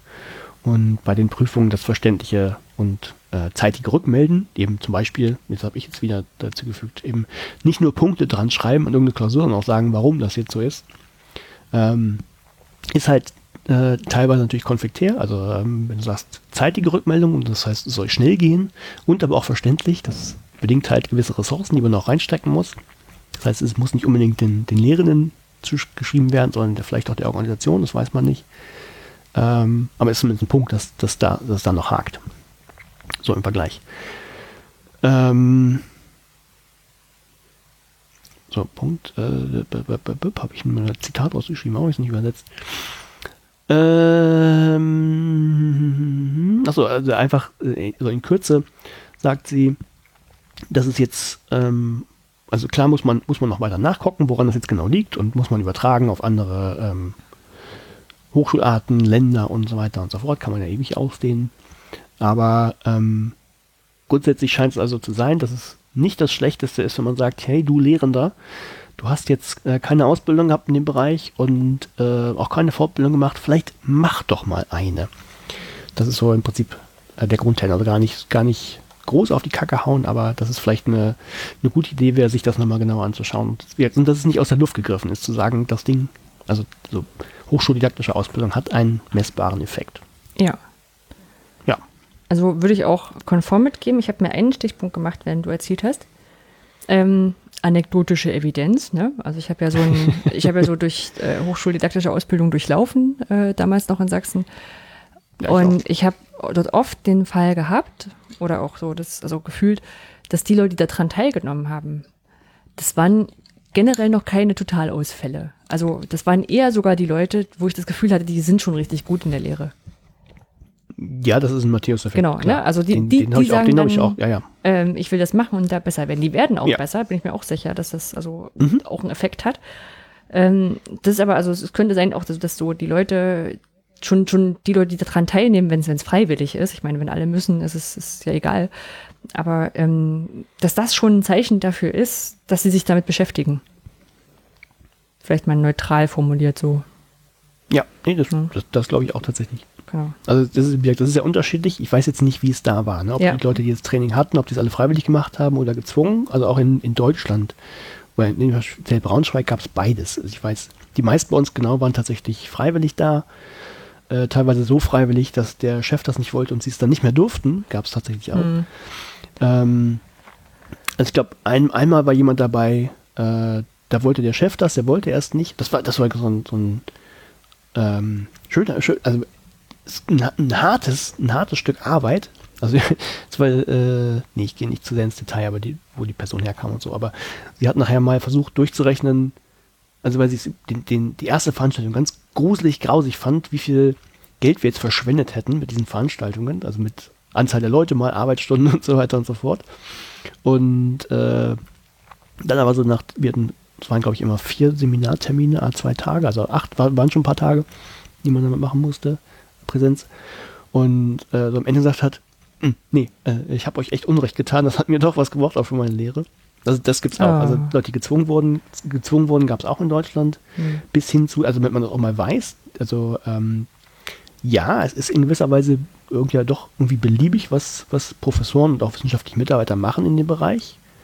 Also es ist halt ihnen überlassen, also es ist eben diese Freiheit der Lehre, die werden in der Regel, in der Regel nicht gezwungen, sich sowas anzutun. Und ich glaube, das ist auch nicht unbedingt was bringt, wenn die Leute gezwungen werden, aber manchmal, so, zumindest war es in Braunschweig so, ähm, wurden auch schon Leute verdonnert, sich weiterzubilden, wenn die Lehrevaluationen zu schlecht ausgefallen sind.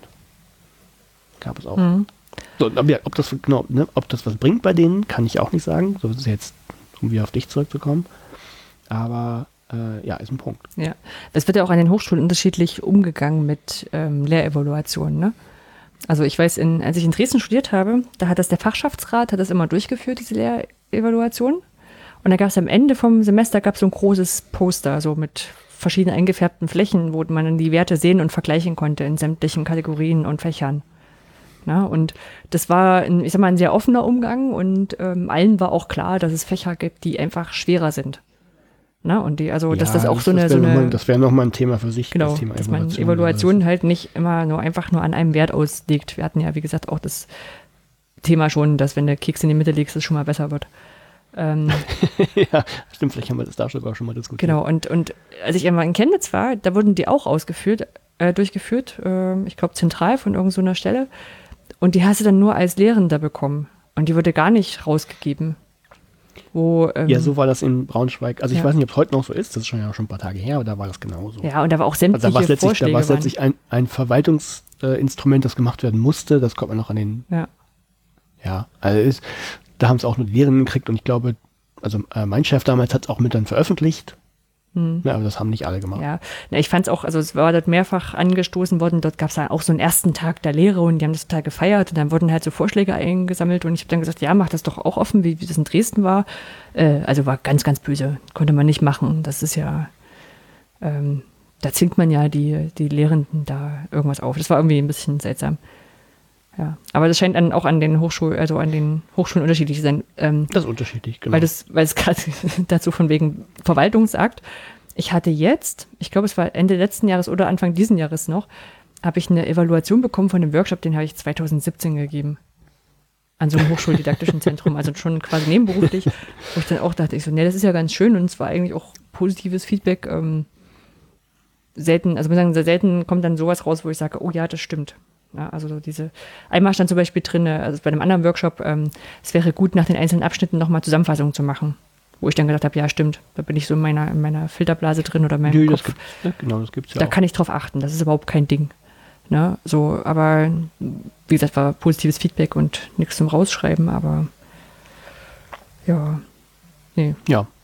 So, aber um das Paper abzuschließen, also Grundtenor, ist das Pädagogik oder kann das weg? Kann vielleicht doch nicht weg. Ja. Nee, Hochschuldidaktik ist schon, schon eine gute Sache. Also ich war ja auch sehr skeptisch damals, als ich das angefangen habe. Gab auch Hast du auch vorgerechnet? Nein, nein, das nicht. Also es war, es war damals bei uns relativ frisch eingeführt worden und der Kollege hatte gesagt, lass uns da mal hingehen, lass das mal machen. Und ich habe gedacht, naja, irgendwie, also um dieses Ende, dieses ganze Programm zu durchlaufen, da hätte man irgendwie drei Semester machen müssen, dachte ich damals, so lange bist du sowieso nicht hier. Naja, das ist natürlich trotzdem dann geschafft und gemacht. Aber ich dachte, machst du mal so ein paar, so ein paar einzelne Sachen, die dir so sinnvoll erscheinen. Und ähm, na, ich glaube, so insgesamt fand ich es ganz gut. Vor allem, ich sagte immer dazu, ich, was ich vor allem gelernt habe, ich kann jetzt drüber reden. Na, ich mhm. komme ja aus einer Medieninformatik studiert und das, dieser, dieser Quer, äh, Querverweis zu der, zu der Bildungswelt ist ja eher so durch solche Sachen dazugekommen. Also durch die didaktische Ausbildung, muss ich jetzt sagen, habe ich natürlich auch ein Zertifikat, was das nachweist. Aber das Wichtigere ist dran, dass ich so das verstehe und das genauso formulieren kann, wenn es drauf ankommt. Ja, genau. Ne? Also die, ich sag mal so, die kann man die mit ihren eigenen Waffen schlagen. Ja. Ist doch kein Kampf an, ja. Nein, aber man kann trotzdem gewinnen. Na gut, was, was kann man denn aus, aus deinem Paper gewinnen? Genau. Das, war ja kein Paper. Was, Nee, das ist, denn kein jetzt? Paper. Also wir schreiben ja immer davor Paper plus O in Ollis Fall Genau. und bei mir, ich habe nicht Paper plus A, sondern Wiki plus A geschrieben. Ich habe eine Sache gemacht, die wollte ich schon lange machen und mir erschien sie immer zu lang, um sie extra zu machen und deswegen habe ich sie jetzt quasi ausgetauscht. Es wird auch Wissenschaftskommunikation, aber mal anders. Titel habe ich gegeben, ähm, Du hast mich gerade komplett verwirrt. gut, also für alle, die das quasi an Zuhörerinnen und Zuhörern auch gedacht haben, es lag an mir. ja, ähm, ich habe dem Ganzen den Titel gegeben, Submitted 1543, Rejected 1616. Ich will dich nicht in Verlegenheit bringen, aber vielleicht hast du ein bisschen Grundwissen in Geschichte. Was war denn so 1543 rum? Bisschen vorher Ja. wahrscheinlich. Keine Ahnung. Keine Ahnung. Richtig. Die Entdeckung Amerikas war irgendwie so Oh, grob ja. in der Zeit. Wann, wann war Entdeckung Amerika? Das weiß man immer noch. Nee, ich weiß nicht. 1492. 14, Da gab es einen Film ja, mit ja. Gerard Depardieu. Ja, ja, ich weiß, ich habe den sogar mal gesehen, ganz Ja, gruselig. genau. 1492 hat man Amerika entdeckt. 1518 ging das los mit dem äh, 30-jährigen Krieg. Glaube ich. Ja, doch. 1518 bis 48. Hm? Thesenanschlag Luthers. Mhm. Ne? Also 15, oh, Luthers, jetzt, jetzt, jetzt strauchle ich doch. 1512, dachte ich, ne? Ah. Ja. Oh ja, gut, okay. Nicht unser Fachgebiet. Nein, aber, aber das ist alles so, ähm, Fünf- 1541 war die, äh, die Nummer der typischen C64-Floppy, kann ich hier sagen. Aber auch richtig, bringt uns aber an dieser Stelle nicht weiter. 1571 gab es auch. Gut. Also so, so sah die später. Welt aus. Ne? Man hat in den Kirchen noch Latein gesprochen. Luther hatte angefangen, die Bibel zu übersetzen. Also damals schon durch, 15- äh, 1543. Ähm, die Kirche hat sich gespalten. Es gab viel Klopperei. Sowas. Ja, also nur um Okay. so einfach ein Gefühl für die Zeit zu kriegen. Ja. Und jetzt habe ich, also um, worum es geht, Mord und Totschlag. ähm, habe ich aus einem Wiki, ich habe deswegen Wiki alt entfernen und nicht Wikipedia alt entfernen gemacht, weil ich habe mehreren Wikis gelesen. Ähm, ich habe mir den ersten Satz zu dem, worum es geht, ähm, aus dem Klexikon rausgeschrieben. Das Klexikon ist, kennst du das ja? Du hast es mir, glaube ich, schon mal erzählt, aber ich könnte es dir jetzt nicht sagen. Genau, das Klexikon ist ein Wiki, das ähm, die Wikipedia für Kinder ist. Sein, sein Will ist das eine, aber ja, ist. Ähm, Wie, wie Kinderlexikon. Genau, ein Kinderlexikon, weil die festgestellt haben, dass, ähm, dass die Wikipedia an vielen Stellen einfach zu kompliziert ist, um das mit Kindern zu lesen. Mhm. Und deswegen haben die das aufgemacht, wo es einfach erklärt wird und auch vielleicht auch ein paar andere Sachen erklärt werden. Und das habe ich als erstes gelesen. Und äh, da vielleicht nochmal zum Hintergrund, das Klexikon, ich bin mir ziemlich sicher, die haben auch einen OER-Award gekriegt, weil sie sind auch frei lizenziert, hatten sich, glaube ich, auch beworben. Und äh, in dem Rahmen hatte ich mal auch gelesen, dass das Klexikon nicht nur von Erwachsenen geschrieben wird, sondern zum Teil auch ähm, Eltern mit ihren Kindern oder Kinder mit ihren Eltern, je nachdem, äh, da- Ah. darin rumschreiben. Also sehr, sehr cool. Es steht unter CC by SA. Und der erste Satz oder die ersten drei Sätze aus äh, um das, worum es geht, sagen, lese ich dir vor. Äh, Dings war ein Astronom am Beginn der Neuzeit. Er hat sich einen neuen Weg ausgedacht, um das Weltall zu erklären. Damals glaubte man, dass die Sonne, der Mond und alle Planeten sich um die Erde drehen. ich Dings weiß. sagte, es sei andersherum, in der Mitte ist die Sonne. Ja. Und wer ist Dings? Dings ist Kopernikus. Sehr gut.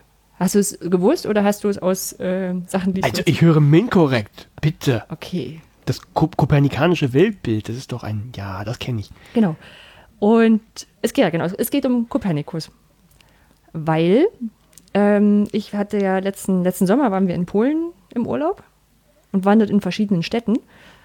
Und ähm, da ging es sehr viel um Kopernikus. Also es gibt so Städte, die leben davon, dass Kopernikus dort äh, geboren oder gestorben ist. Und also das stimmt natürlich nicht ganz, aber man, man merkt so als Tourist sehr.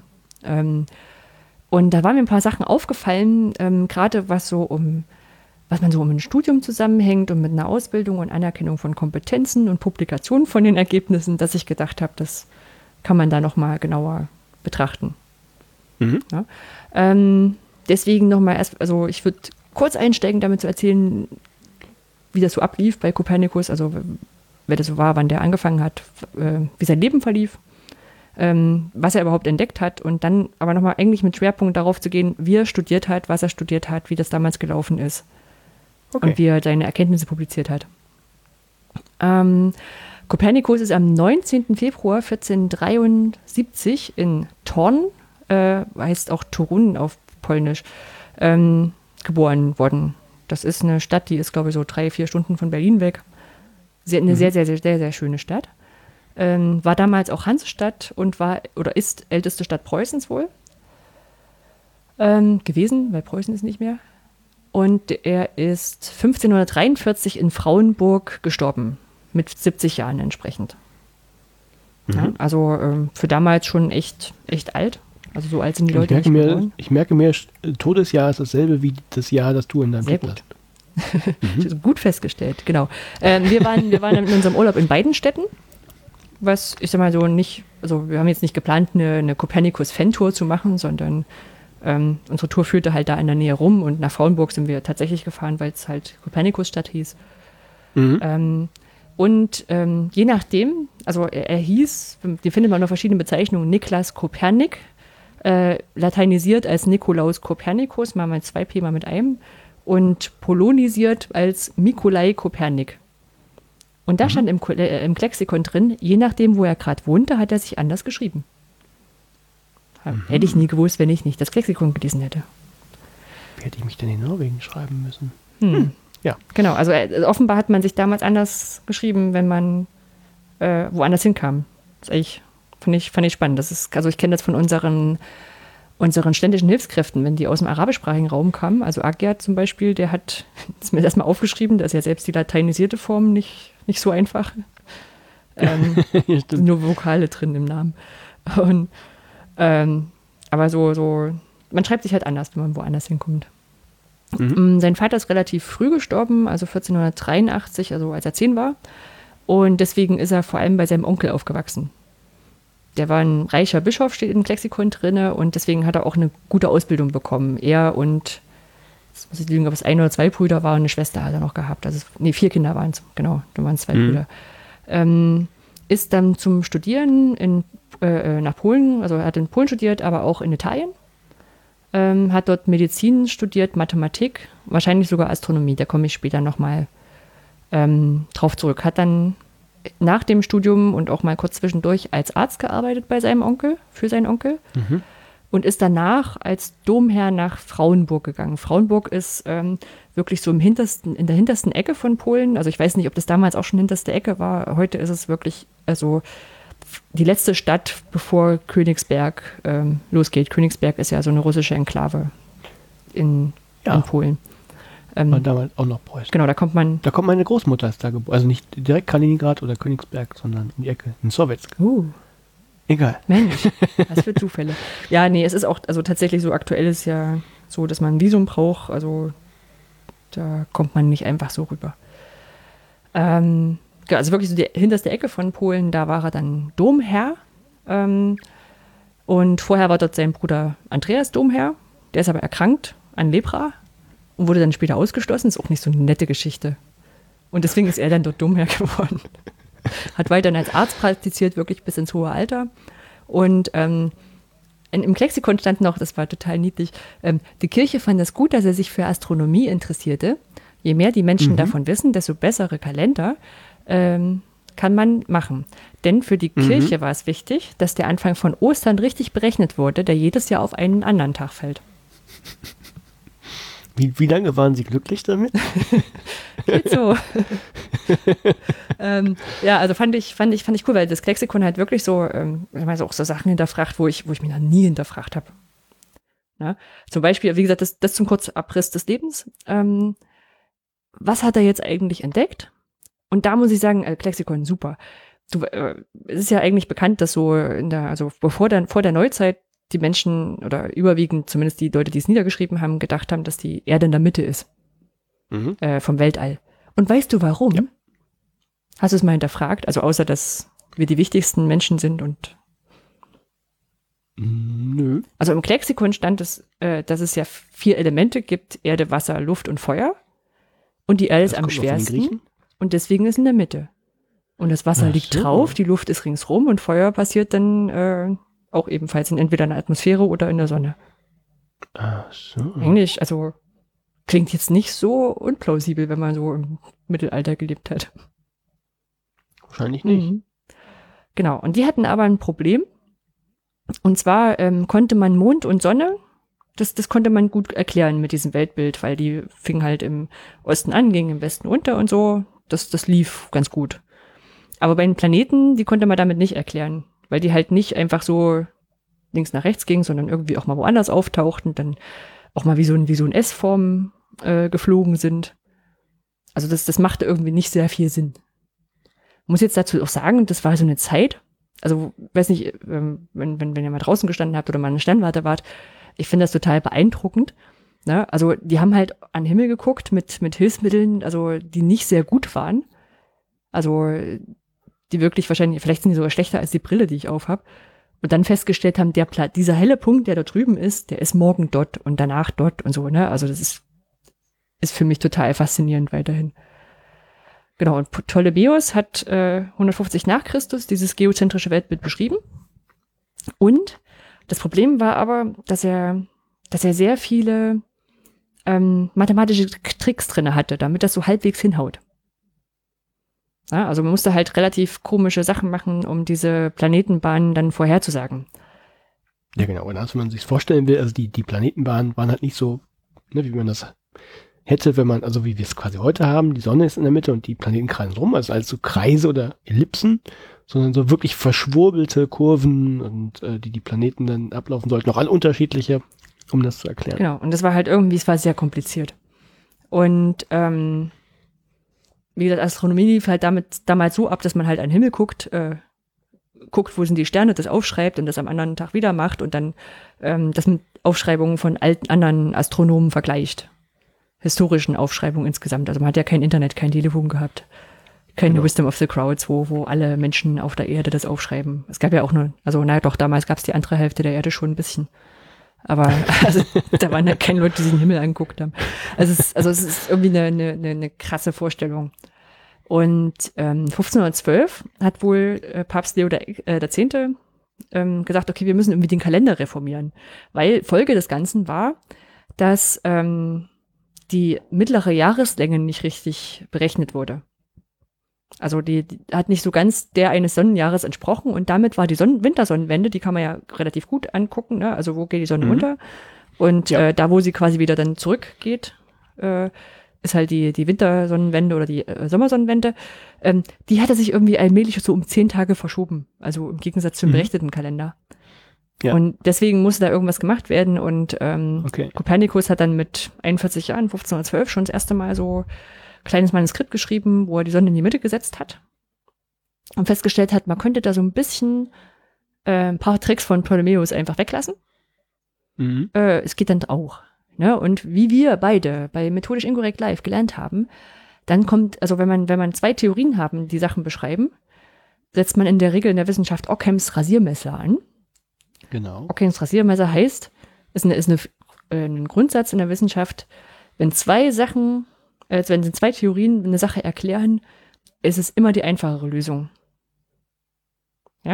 Ja, ich, ist immer weiß ich nicht, aber dann ist es vermutlich ist es so, Das- dass es dass das die richtige Erklärung Genau, dass es die einfache Erklärung ist.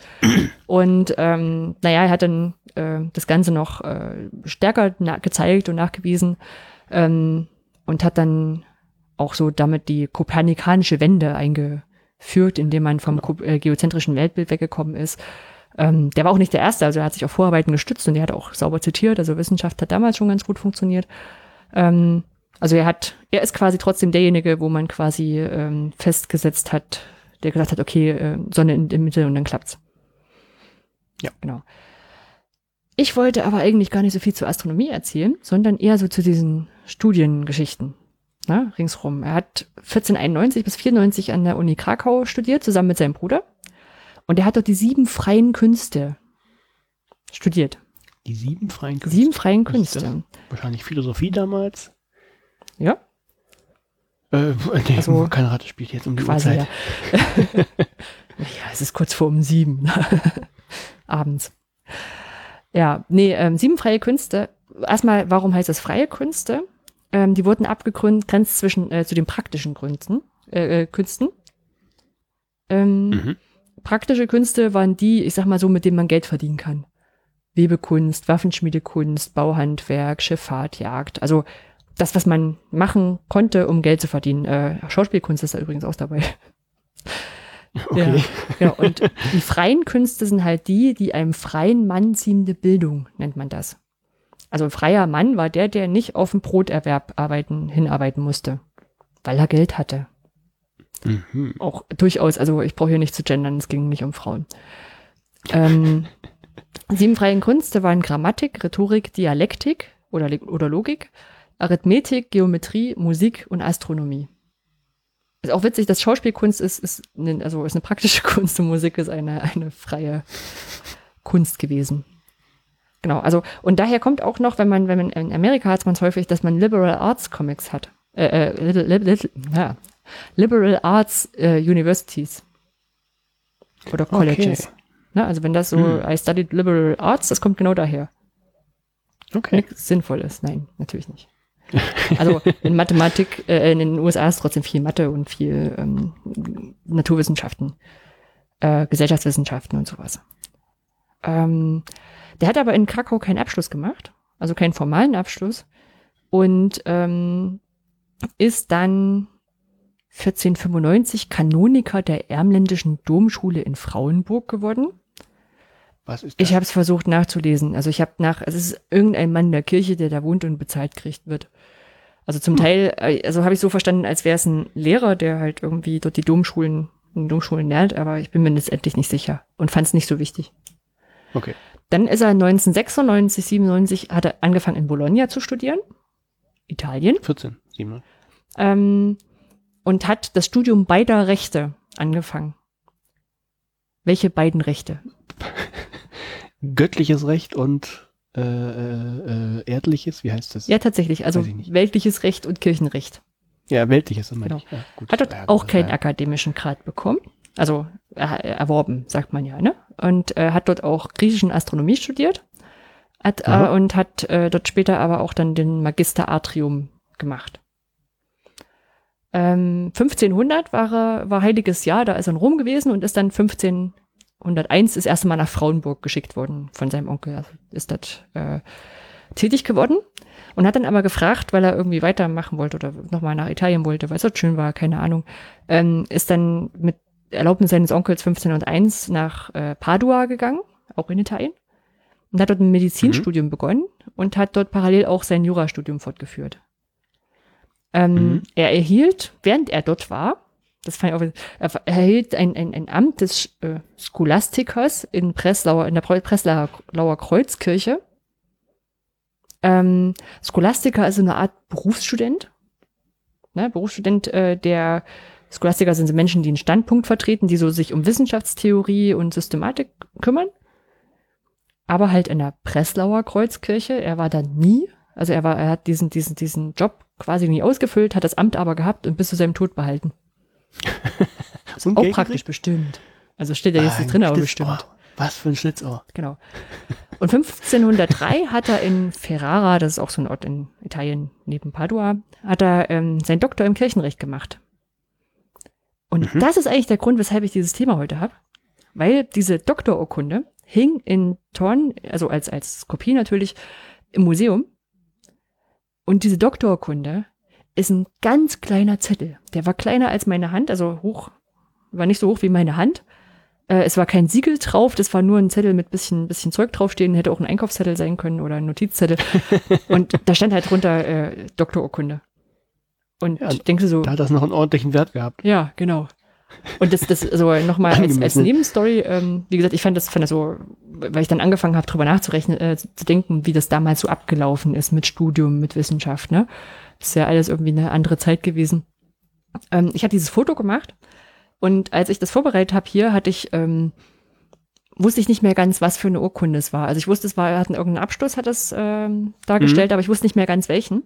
Und dann habe ich das Museum angeschrieben, habe denen erklärt, äh, wer ich bin und was ich so mache Hab den, also hab dem von meiner Hochschulsache erzählt, nicht von der Podcast-Sache. Ah, das hast du Genau, und dann habe ich, ja, und dann ja. habe ich nicht mal in, in einem halben Tag, also ich habe das irgendwann nachts äh, gepostet und habe dann äh, so irgendwann gegen Mittag hatte ich die Antwort. Und zwar mit, mit Cool. Literaturangabe, war total toll. So funktioniert das. Sehr cool. Ähm, genau, und in, in Medizin hat er aber keinen akademischen Grad gemacht. Also Kirchenrecht war er Doktor und Medizin nicht so. Ähm, 1500, Gut. Bitte? Einige Leute sagen es heute auch nicht anders. Ein ja. medizinischer Doktor ist kein akademischer Grad. Ja, muss ich auch mal angucken, so ähm, in welchen Zeiträumen das abspielt. Ne? Also 1491 hat er angefangen in Krakau und jetzt sind wir Mhm. gerade mal so zehn Jahre später, ähm, zwölf Jahre später, da hat er einen Doktor in einem Fach und hat zwei andere, drei andere mit, mindestens noch mit studiert. Ja, Ja, aber hast, hast du eine, einen Eindruck gewonnen, was studiert heißt? Nee, quasi hab auch ich- fünf Jahre bis zum Abschluss? habe ich aber auch drüber nachgedacht. Also erstmal ist Studium mit Sicherheit nicht äh, das gewesen, was es, also ich will es nicht abwerten, sondern ich will einfach sagen, die Welt war noch nicht so groß an Informationen. Ja. Ne? Also was, was hast du denn studiert, wenn du, wenn du, also klingt jetzt also abwerten, aber wenn du Geometrie gehabt hast, ja, dann hast du ja nicht rumgemacht und irgendwelche, wahrscheinlich, war vielleicht so ein, so ein Zylinder das komplizierteste, Ah, was du ja, gehabt ja, hast. aber ich glaube, gerade die Geometrie war schon ziemlich weit. Hm. Gut, dann nehme ich mir ein anderes Egal, Beispiel. egal. Ja, aber Astronomie, also Astronomie war halt, äh, was vielleicht auch nach neuen Planeten und ein bisschen Sternbilder gucken, war es vielleicht auch fertig. Ja. Ja, weiß ich nicht, ne? aber es ist so ein, so ein, so ein ging es sicherlich auch viel nochmal um, um, um die Fälle und sowas, aber es ist, ja, halt schon so ein anderes Leben gewesen. 1503 ist er zurück nach Ermland, also das diese Gegend dort in Frauenburg, ähm, Mhm. Zurückgegangen, hat dort, äh, war dort Sekretär von seinem Onkel und war dann Arzt in Frauenburg. Äh, spannend, weil er darin ja keinen akademischen Abschluss hatte. Reichte aber. Ähm, und hat auch so äh, Regierungsgeschäfte administriert. Der hat zum Beispiel, ähm, als die, also die haben die preußischen Städte, die haben sich damals mit dem Münz Münzwesen irgendwie einigen müssen. Also es las sich so wie hier, wir führen eine einheitliche Währung ein. Und hat Mhm. da irgendwie äh, wegweisende Schreiben für die Geldtheorie verfasst. Also Universalgelehrter war damals wirklich noch so ein Ding. Und er war fast Bi- Bischof geworden. Hat aber die Abstimmung verloren. Also der, Ah. der, der Onkel, der war Fürstbischof. Das ist, glaube ich, Bischof mit äh, auch weltlichen Befugnissen. Und ähm, ja, hätte er auch werden sollen, hat nicht ganz geklappt. 1520 ist er dann in Allenstein gewesen. Allenstein waren wir auch, aber nicht, nicht lange. Und äh, seit 1521 war er dann nur noch in Frauenburg und hat dort bis zu seinem 69. Lebensjahr als Arzt praktiziert. Ähm, ja, also das erstmal so zum, zum Vorgang des, des Studiums. Ist, ich sag mal so, vielleicht auch ein ähnlich bewegtes Studium, wie das äh, heutzutage vorkommt. Ähm, nun hat ja schon festgestellt, dass er 43 äh, das veröffentlicht hat mit dem Mhm. geozentrischen Weltbild und gestorben ist. Also, ich sag mal so, es hat keinen, keinen kausalen Zusammenhang. Er ist jetzt nicht deswegen erstochen worden oder so.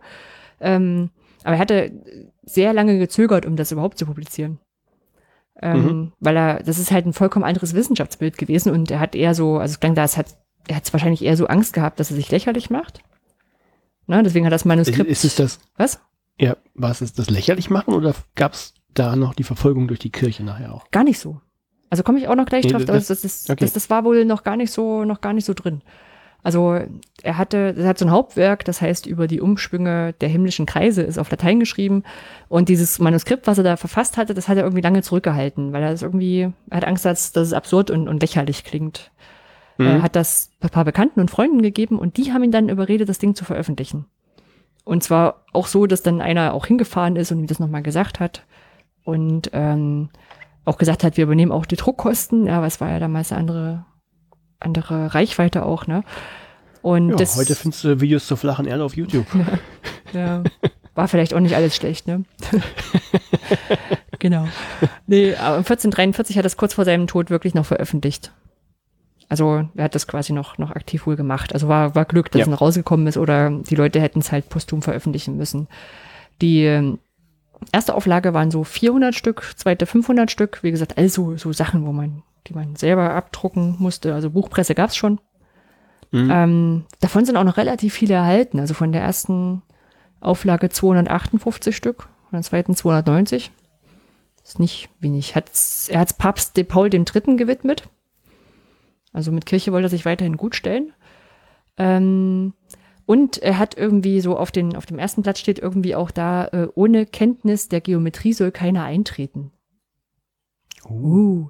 Ähm, wo ich dann aber auch gelesen habe, also ich habe ich hab mich echt festgelesen diesen Abend in den, Wiki, äh, in den Wiki, verschiedenen Wikipedia- und Lexikon-Seiten. Ähm, er war Platoniker, heißt das, also platonische Akademie-Anhänger äh, der, der Lehre.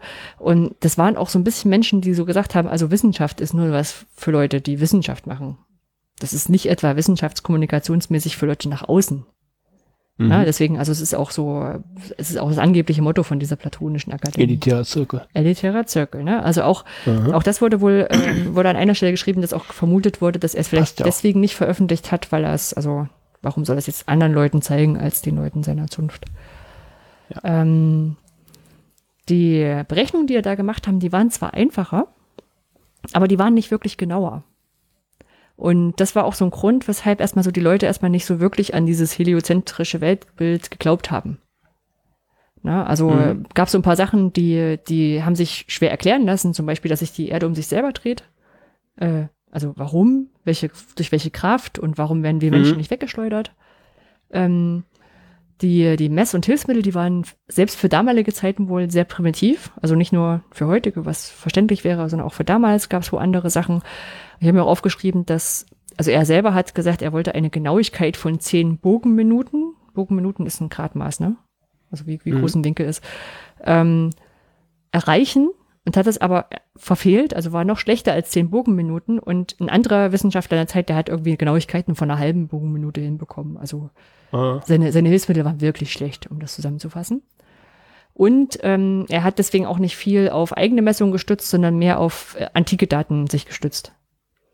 Ja, also auf die Anzeich äh, Aufzeichnung ja. darauf. Ja. Und ähm, zu der Zeit von, als Kopernikus noch gelebt hat, ich meine, es war jetzt auch nicht so weit. Also die, die ist mal so in der, so lange ähm, in der Zeit, beziehungsweise auch der Zeit danach, war es eigentlich nicht so, dass die böse drüber gesprochen haben oder Ketzerei gesagt haben, sondern das kam erst später. Ähm, zu der Zeit hat man es eher so als, als Hirngespinst abgetan. Ne, also kann ja gar nicht sein. ist irgendwie komisch. Und da gibt's noch so eine, ähm, so eine, so eine vermeintliche, vermutliche Geschichtslüge. Also Martin Luther hat angeblich mal gesagt, er hat ihn als Narren bezeichnet, der eine absurde Vorstellung von der Bewegung der Erde behauptete, der die Bibelstelle Joshua 10, Vers 12 bis 13 entgegenstünde. Mhm. Das ist ein Satz, also den habe ich schon in der Wikipedia gelesen und auf zwei ähm, Artikeln weiter habe ich dann nachher gelesen, das ist eine der, eine, eine Geschichtslüge, die wohl also von vielen Leuten als falsch angenommen wird, weil vermutet wird, dass sich Luther überhaupt nicht dafür interessiert hat. Ähm, aber Melanchthon hat sich dafür interessiert, der war ja damals Mitstreiter von Luther. Ähm, Herr Schwarzerde. Bitte? Herr Schwarzerde. Schwarzerde? Melanchthon, er hieß wohl Schwarzerde, das habe ich im Kopf. Und äh, Melanchthon ist, glaube ich, griechisch oder noch was. Ist nur cooler. Oha. Als Schwarzerde. es ist so, das ist so ein Moment, wo man stolz drauf ist, dass man es endlich mal loswerden kann, oder? Ja, das ist so nutzloses Wissen. Also gut. Und ich glaube, in Latein gelernt, aber ich glaube, es war ja. Grie ja, muss griechisch gewesen sein. Mhm. Ja, egal. Ja, also der hat, ähm, der, der wünschte sich damals, also der war schon echt ein bisschen sauer, ähm, der wünschte sich ein Einschreiten der Obrigkeit gegen diese Zügellosigkeit der Geister. Mhm. Ja. Und ein Vertrauter von ihm, der hieß äh, Osiander, der hat damals wohl auch den Druck überwacht von diesen, von dieser Publikation in Nürnberg. Und der hat damals ein, also der, der, der fand das so, ähm, fand das wohl so, so, so nicht erträglich, das unkommentiert stehen zu lassen, dass er ein anonymes äh, Vorwort verfasst hat, was man aber wohl deutlich erkennen konnte, dass es nicht vom Autor kommt. ähm, und er hat ein also Vorwort eingefügt, wonach die heliozentrische Weltsicht weder wahr noch plausibel sein müsse, sondern lediglich den Nutzen haben, astronomische Berechnungen zu vereinfachen. Und das hat ja eigentlich die mhm. Aussage von, von äh, Kopernikus verfälscht. Ne? Also er hat dann quasi gesagt, ja, das ist nur ein Berechnungsmodell. Ja. Okay. Ähm, ja. Genau, also da gab es eigentlich eher so, ich sag mal so, wissenschaftlichen Streit um die ganze Geschichte. Ähm, Knatsch kam dann erst so, als, als Galileo Galilei das aufgegriffen hat. Also mhm. es war irgendwie später, ähm, 1600 irgendwas, 1610. Ähm, da hat dann die Inquis äh, Inquisition festgestellt, ey, das ist vielleicht nicht so das, was wir so die ganze Zeit erzählen. Ähm, und hat es deswegen 1616 auf den Index gesetzt. Okay. Deswegen Titel dieses Paper, äh, dieses Beitrags äh, Submitted 1543, Rejected 1616. Ja, also das ist ja so 80 Jahre nach dem Tod von Kopernikus haben die gesagt, nee, jetzt setzen wir, jetzt verbieten wir es. Äh, ähm, 1620 hat dann diese, diese Index-Gremium ähm, hat dann gesagt, okay, hier zwölf Korrekturen am Werk und dann machen wir das wieder. Ähm, die wurden wohl auch äh, in Italien durchgeführt, aber nördlich der Elf Alpen wurde es weiterhin unverändert besprochen, ver verbreitet. Keine Ahnung, wie das damals gelaufen ist. Okay. Ja. Ähm, von daher, das war damals so die Zeit, wo, wo diese, diese Erkenntnis reingekommen ist.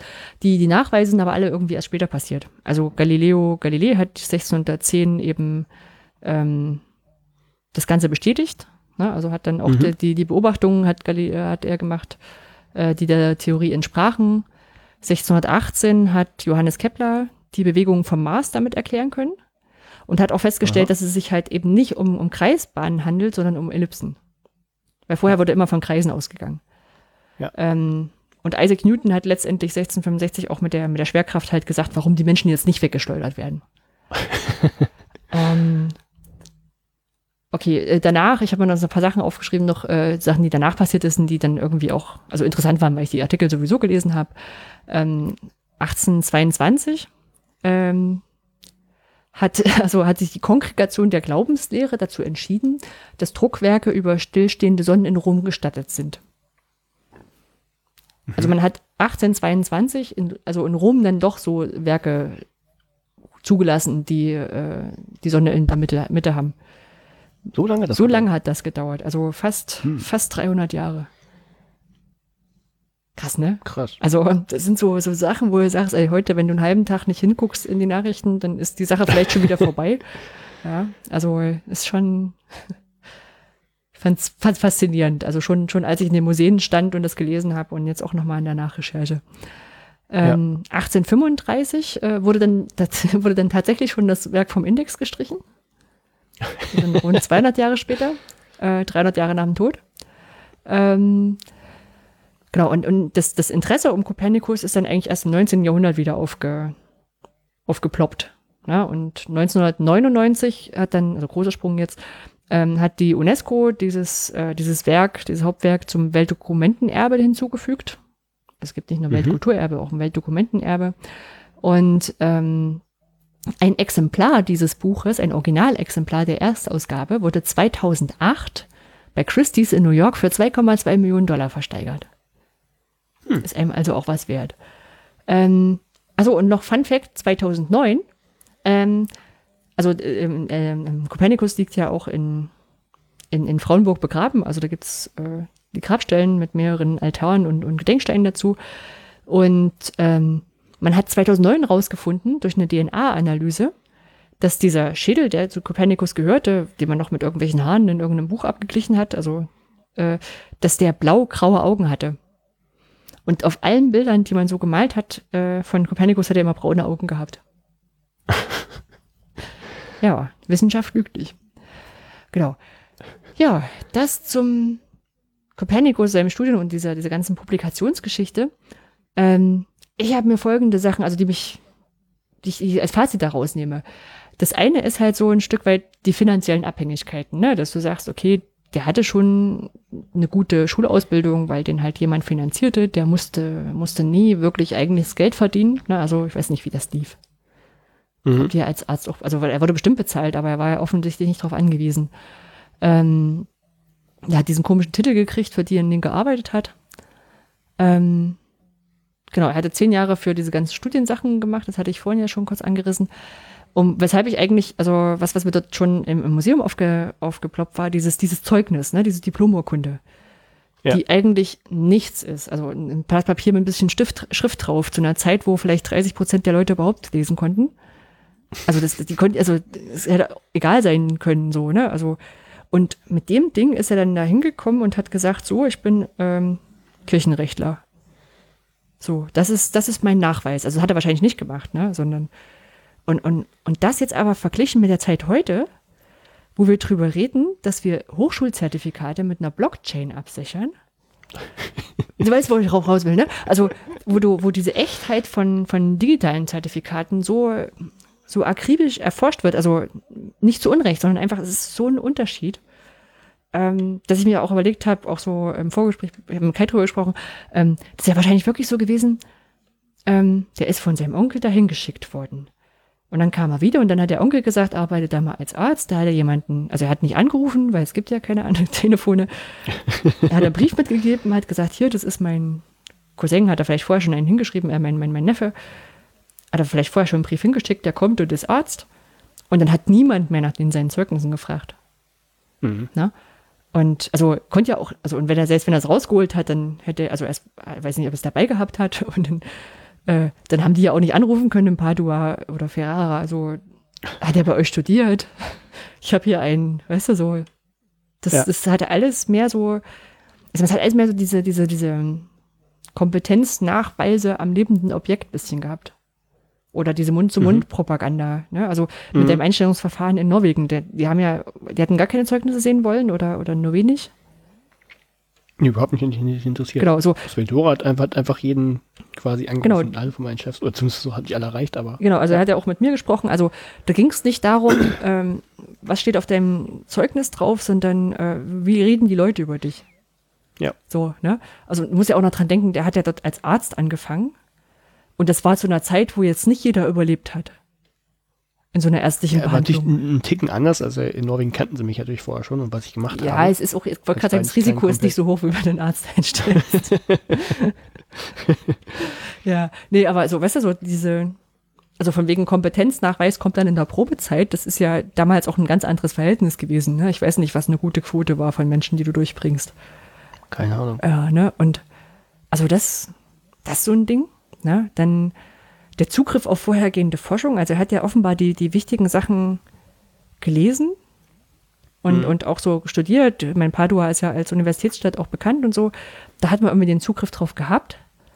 Es war weniger natürlich, ne? aber das, also als er dann in Frauenburg war und dann vielleicht gesagt hat, oh, jetzt hätte ich noch mal gerne das Buch, dann konntest du ja nicht irgendwo hin telefonieren und sagen, schickt mir das mal in der Fernleihe vorbei. Mhm. Also ähm, das ich, also wenn, wenn, wenn ich so, ein, so, ein, so eine Zeitreise mal hätte, dann, dann gerne in sowas. Ja, geht ja nicht. Ja, nee. Nee. Wollte gerade sagen, noch nicht, aber nee. nee, physikalisch leider nee. nicht möglich. Gab es gerade ein Video von Harald Lesch auf mhm. YouTube. Ich schreib's auf, dass du es reinpackst.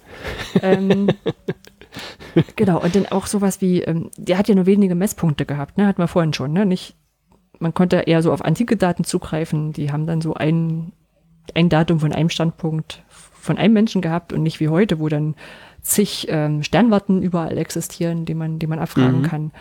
Ähm, du hast gewisse Publikationshürden gehabt, ne? also offenbar diese, diese Druckkosten, die man da zuschieben musste.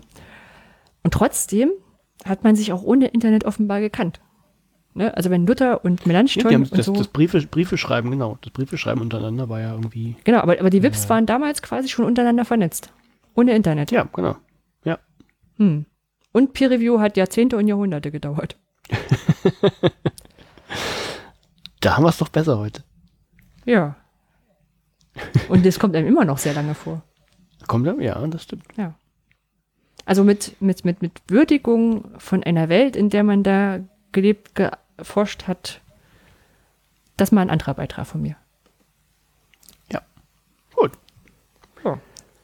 Machen wir weiter äh, mit der Fundgruppe, ja. Genau. Äh, Nummer eins, die Stavanger-Erklärung. Äh, habe ich mich jetzt nicht wirklich reingelesen, aber es ist irgendwie, ich habe es auf verschiedenen Kanälen, mitbe äh, Kanälen mitbekommen und ich dachte mir, wir können es zumindest mal erwähnen. Äh, falls ihr, ihr, das nicht mitbekommen habt, es gab eine sogenannte Stavanger-Erklärung. Stavanger ist eine Stadt in Südnorwegen und äh, da haben sich 130 Leseforscher getroffen und weil die, äh, also sie haben vorher gearbeitet und haben sich da dann getroffen und die Ergebnisse zusammengetragen und haben eben diese Erklärung verfasst. Und da geht es um das Thema Lesen und zwar um die Unterschiede zwischen analogen äh, Medien wie, wie Papier und Bücher und digitalen Medien wie ein Bildschirm oder ein Smartphone-Bildschirm. Äh, und haben geguckt, äh, wie ist das da mit dem Lesen? Also funktioniert das gleich gut? Lernt man mehr auf Papier? Lernt man besser auf digitalen Medien? Und ähm, ja, ich, ich nehme erst, ich nehme erst quasi erstmal die Kurzfassung von dem, was sie quasi als Erklärung abgegeben haben. Äh, ein so ein Punkt ist, also es gab ein paar mehr, ich greife jetzt nur so ein paar raus. Äh, für mich banal, aber unterschiedliche Individuen kommen unterschiedlich gut mit analogen oder digitalen Medien zurecht. Kann man wahrscheinlich für alles sagen, dass Menschen, äh, ja. Hätte ja, auch Und, rauskommen, äh, kommt- hätte ja auch rauskommen können, dass es ähm, immer gleich ist. Also egal ist, ob analoge oder digitale Medien. Von daher ist die Aussage nicht, nicht, nicht unwichtig, sagen wir so. Oder nicht unsinnig. Ja, na gut. Hm. Okay, ja. Gut, vor dem Hintergrund sagen sie eben, gut, äh, was die digitalen Medien gut können, ne, das ist eben äh, zahlreiche Möglichkeiten, um die Texte für verschiedene Zielgruppen anzupassen oder zu gestalten. Also ja, nehmen wir von die Schriftgröße, das ist ganz Triviales, ne, kann ja sehr klein sein, wenn du schlechte Augen hast, machst du es größer. Ähm, kann ja die Formatierung sein und was man dann erstmal kann, mit, mit Bildern, ohne Bildern, Verlinkung. ähm, Verlinkung, genau. Ne, also das, das gibt es ja alles.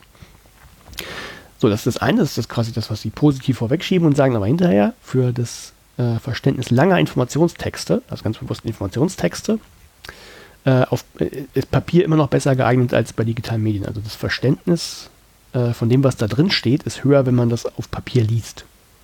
Ne, Also zwei Sachen, Informationstexte, nicht irgendwie äh, Romane oder sowas, sondern so quasi nehmen wir es Fachtexte, mit Informationsgehalt und ähm, lang, also nicht irgendwie eine Seite, sondern wirklich äh, längere Werke. So. Sie, sie führen das noch ein bisschen weiter aus und so der Grundtenor des Ganzen ist, dass eben ähm, das Papier noch nicht abzuschreiben. Wortspiel, Mhm. beabsichtigt. äh, nee, einfach, also, wie Sie sagen dann einfach, dass man gucken muss, das ist auch wieder sehr, sehr äh, salomonisch, man muss halt gucken, ähm, für was das geeignet ist und dann eben das Beste wählen und dass das Papier eben aber noch eine Berechtigung hat. Äh, will ich jetzt auch gar nicht alles kassieren, also ich habe ich hab nur so ein paar Kritikpunkte dann auch rausgegriffen, die in einem Artikel der FAZ standen, wo unter anderem der von mir geschätzte äh, Thorsten Labig was geschrieben hat, der ist Lehrer.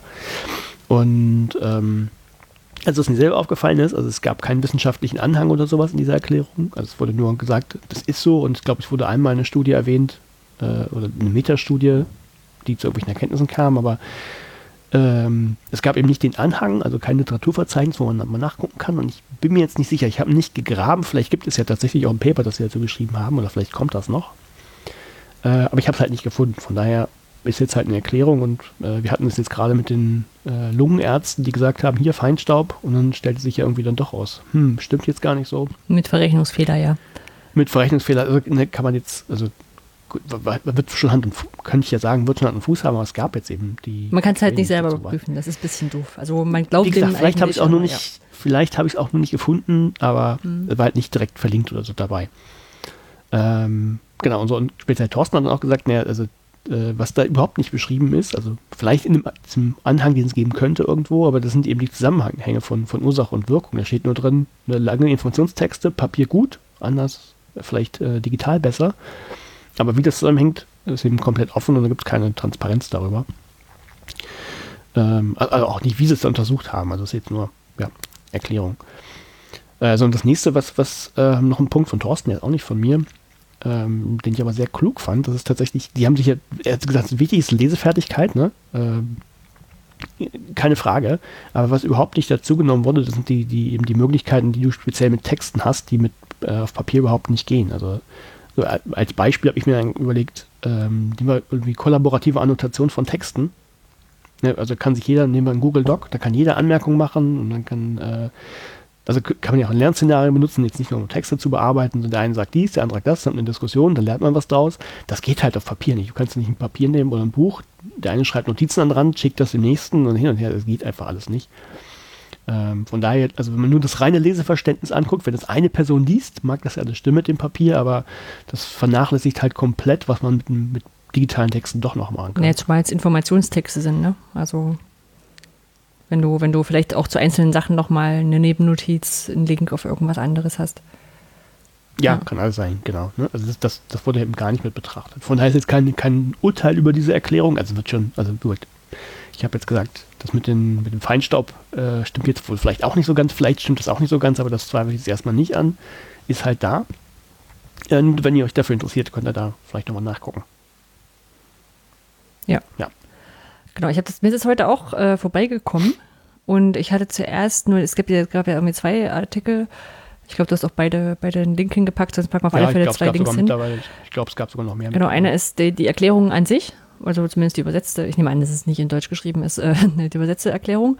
Und das andere ist so eine Art Kommentar dazu und was sagen andere Menschen dazu. Also so ähm, Gremien, das HFD war dabei, also das Hochschulforum Digitalisierung, äh, die mhm. da ihre Kommentare dazu abgesessen haben, ähm, abgegeben haben. Ähm, und da war so ein Satz drin, ähm, über den ich sehr gestolpert bin, weil das ähm, so, also aus diesem, diesen erklärenden und kommentierenden Beitrag, da stand irgendwas drin im, im Fazit so nach Motto, ja, das sollte man bei, sollten Fördergeber beachten, ne, dass dieses Medium von Anfang an mitzudenken, weil hybride Medien sehr aufwendig zu produzieren seien. Und das klang mir sehr danach, dass es heißt äh, Förderdruckkosten, weil Papier halt auch ab und zu sind.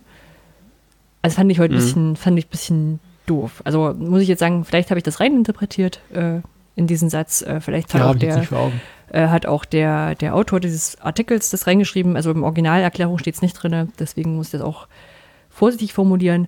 Aber weil, also mal, hybride Formulare, äh, äh hybride Formate kosten, sind aufwendig. Naja, es gibt schon sowas wie Markup-Formate, also HTML, LaTeX, äh, Markdown, wo zumindest erstmal so diese Grundinformationen unabhängig von der Präsentationsform hingeschrieben werden kann. Ja, ich meine, klar, die, die schönen Drucksachen, die setzt man dann doch irgendwo in InDesign oder irgendwelchen Layoutierungsprogrammen, aber ist jetzt nicht so, als, als wäre es ganz unmöglich, irgendwie eine digitale mhm. und eine äh, druckbare Form zusammenzubringen. Ja. Also, ich meine, es ist vielleicht auch einfach ein schlechter Tag gewesen. Ich habe heute äh, Einreichungen äh, fertig gemacht für die Delphi, ähm, die E-Learning-Tagung der der Gesellschaft für Informatik. Und die haben mhm. halt ihre, ihre, ihre Vorlage, haben die gesagt, äh, wollen sie als Word haben, obwohl es von der gleichen Vorlage prinzipiell auch ein LaTeX-Template gibt. Und steht explizit, ja. dass LaTeX-Templates nicht akzeptiert werden, wo ich gedacht habe, warum? Also, das ist die einzige Sache, wo ich mich immer gefreut habe bei der Einreichung von der Delphi, dass ich äh, das LaTeX-Template nehmen kann, was einfach sehr schön ist und Sachen sehr einfach macht. Und nee, da, naja. Also von daher, wenn man dann immer nur dran, dran geübt ist, Sachen in dem später ausdruckbaren Format zu machen, sieht es halt auch im Digital nicht schön aus. Ja, das war. Ja. ja. Na gut, ist da Wangerklärung, wenn ihr irgendwie in das Thema Lesen und Leseverständnis involviert seid. Ja gut, habt ihr es wahrscheinlich eh gesehen, aber wenn es euch interessiert, dann guckt da auch nochmal rein. Wir haben es verlinkt. Ja. Ich habe noch zwei kleinere Sachen gefunden. Ähm, das eine ist Lyrics Training. Lyricstraining.com äh, ist eine Plattform, die man zum ähm, Fremdsprachenlernen oder Hören, sagen wir so, verstehendes Hören gab es ja früher mal als Ekel, Angst. Verstehendes Hören? Gab es das, doch, verstehendes Hören gab es früher als, als Klausurform, als, als Kontrollform. Aktives Zuhören kenne ich. Nein, wenn du früher, früher Englisch gehabt hast oder Französisch und die haben mit diesen schlechten Kassettenrekordern dir Sachen abgespielt und du musstest äh, zuhören und hinterher Fragen dazu beantworten. Ja, das kenne ich, aber das ist verstehendes Hören? Dachte ich. Okay. Nicht? Ja, kann sein. Aber ich Listening Comprehension im Englischen. Das waren immer die schlimmsten. Ja, das sagt, das sagt Das waren immer die schlimmsten, die schlimmsten Tests, weil diese Kassettenrekorder richtig schlecht waren. Ähm, die Leute mit Akzent gesprochen haben und man das nie vorher, ge also außer mit deutschem Akzent hatte man ja vorher keine ah, Sachen. Das erinnere ich jetzt überhaupt nicht mehr. Ähm, ich glaube, das ging bei uns. Also keine Sachen da ausprobiert. Und ähm, das ist sehr laut, was du hier machst. Entschuldigung. Ah, heute heißt Hörverstehen, hat mir mein, mein Nebenmann gerade zugeschrieben. Aber es ist laut, wenn du nebenbei schreibst. Ähm, genau, das ist das eine. Und also genau, die, die ich muss ja erzählen, was die Plattform macht. Die Plattform äh, macht quasi was ähnliches. Sie spielt dir was vor, nämlich Lieder. Mhm. Und dann kriegst du wie eine Art Lückentext angezeigt. Und du schreibst quasi mit dem Liederhören mit. Und mhm. kannst, die, kannst die Schwierigkeitsstufe einstellen, dann ähm, es mal mehr, mal weniger Sachen, die du reintippen musst. Aber so kannst du mhm. quasi so reintippen, ob du es richtig verstanden hast, was der Mensch singt. Oh, das ist ja wie Dictation, nur mit einer Vorgabe noch. Ja, und an YouTube-Videos oh. geknüpft oh. von, von, von Liedern und so. Das ist schon cool. Ah. Und es wartet auch, wenn du nicht schnell bist beim Tippen. Oh, das mhm. ist cool.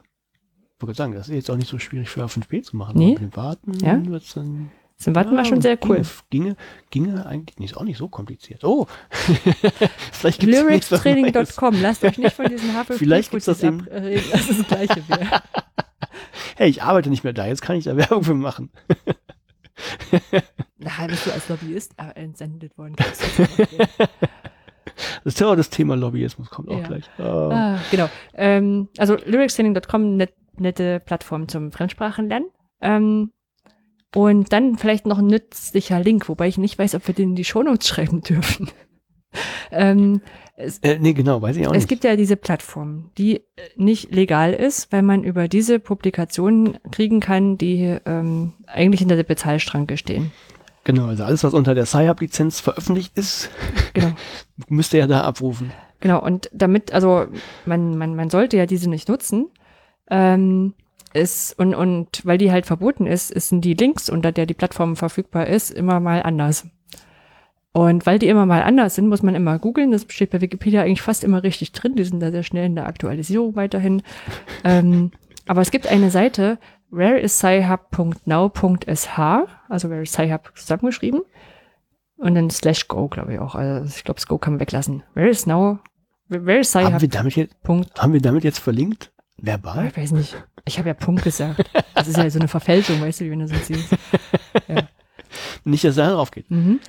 Ähm, also von daher, es gibt eine Seite, wo, wo Sci-Hub ist. Vielleicht könnt ihr die wieder suchen. Vielleicht schreiben wir es einfach nicht in die, in die Show Notes. Oder ihr findet raus, dass es legal wäre, dann könnt ihr es in die Kommentare schreiben. Fun Fact daneben, äh, es heißt ja am Ende plus S, äh, Punkt .sh. Weißt du, wofür SH die Top-Level-Domain Domain ist? Schleswig-Holstein ist Ist sie nicht. nicht, aber dafür wird sie gern wohl verwendet. äh, St. Helena und Tristan da Cunha. Oh, in der Karibik. Nee, britische Überseegebiet. Ja, doch, ja, britische Überseegebiet. Ich Ist dachte, St. Helena nicht in der Karibik? ich dachte immer, St. Helena ist das Ding unten bei, bei Italien, wo Napoleon hin verbannt ist. Aber ich das bestimmt anders.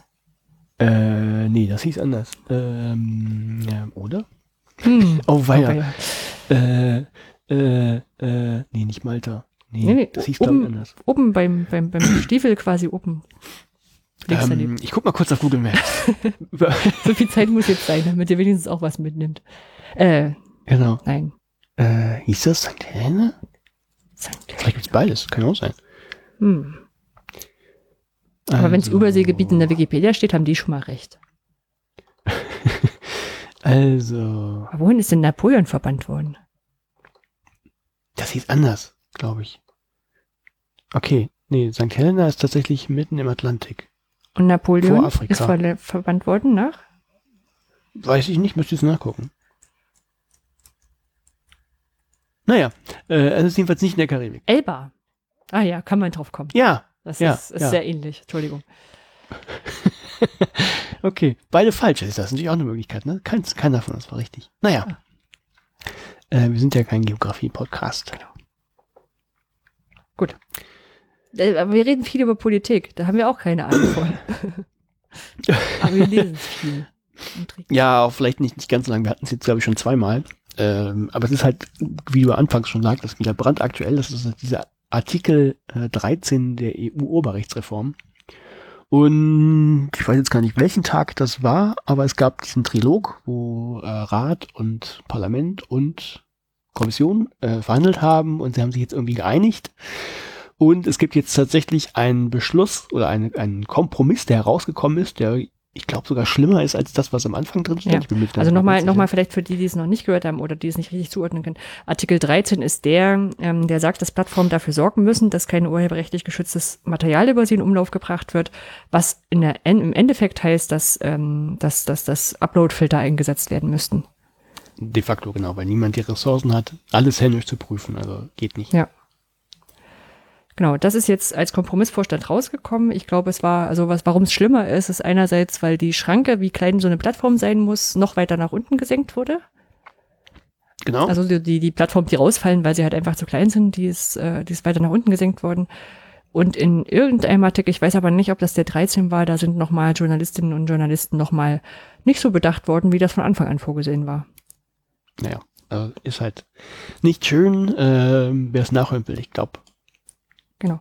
vor drei Episoden. Ich weiß es nicht Ja, mehr. Kann ich ich nochmal nachhören. Ja.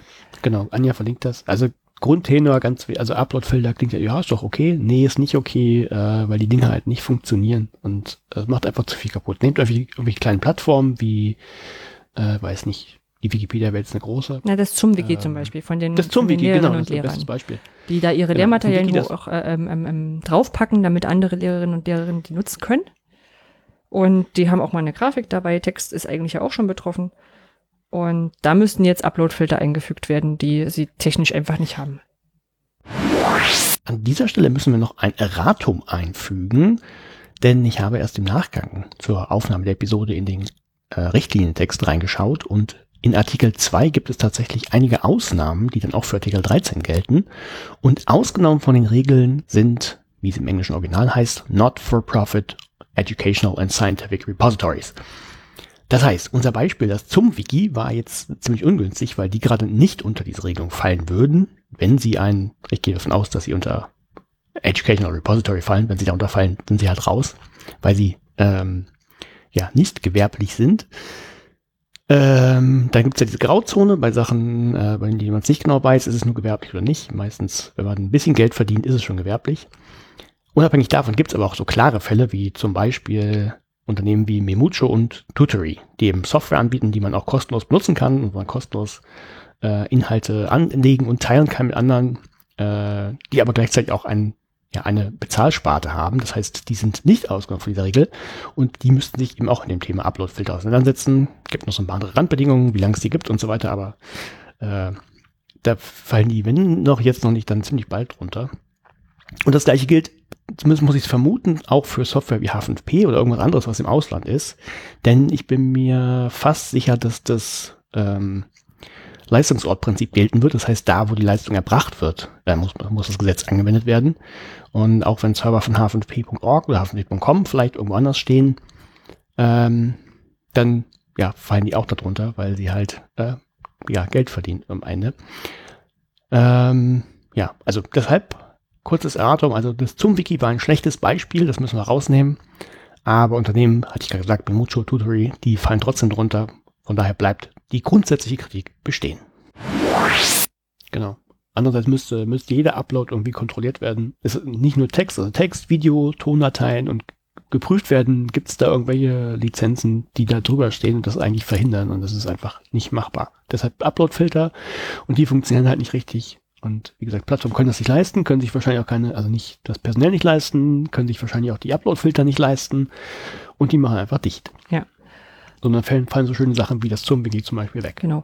Und was man jetzt noch machen kann, das Ding ist noch nicht in Sack und Tüten. Ähm, das wird erst abgestimmt, ich meine Ende März.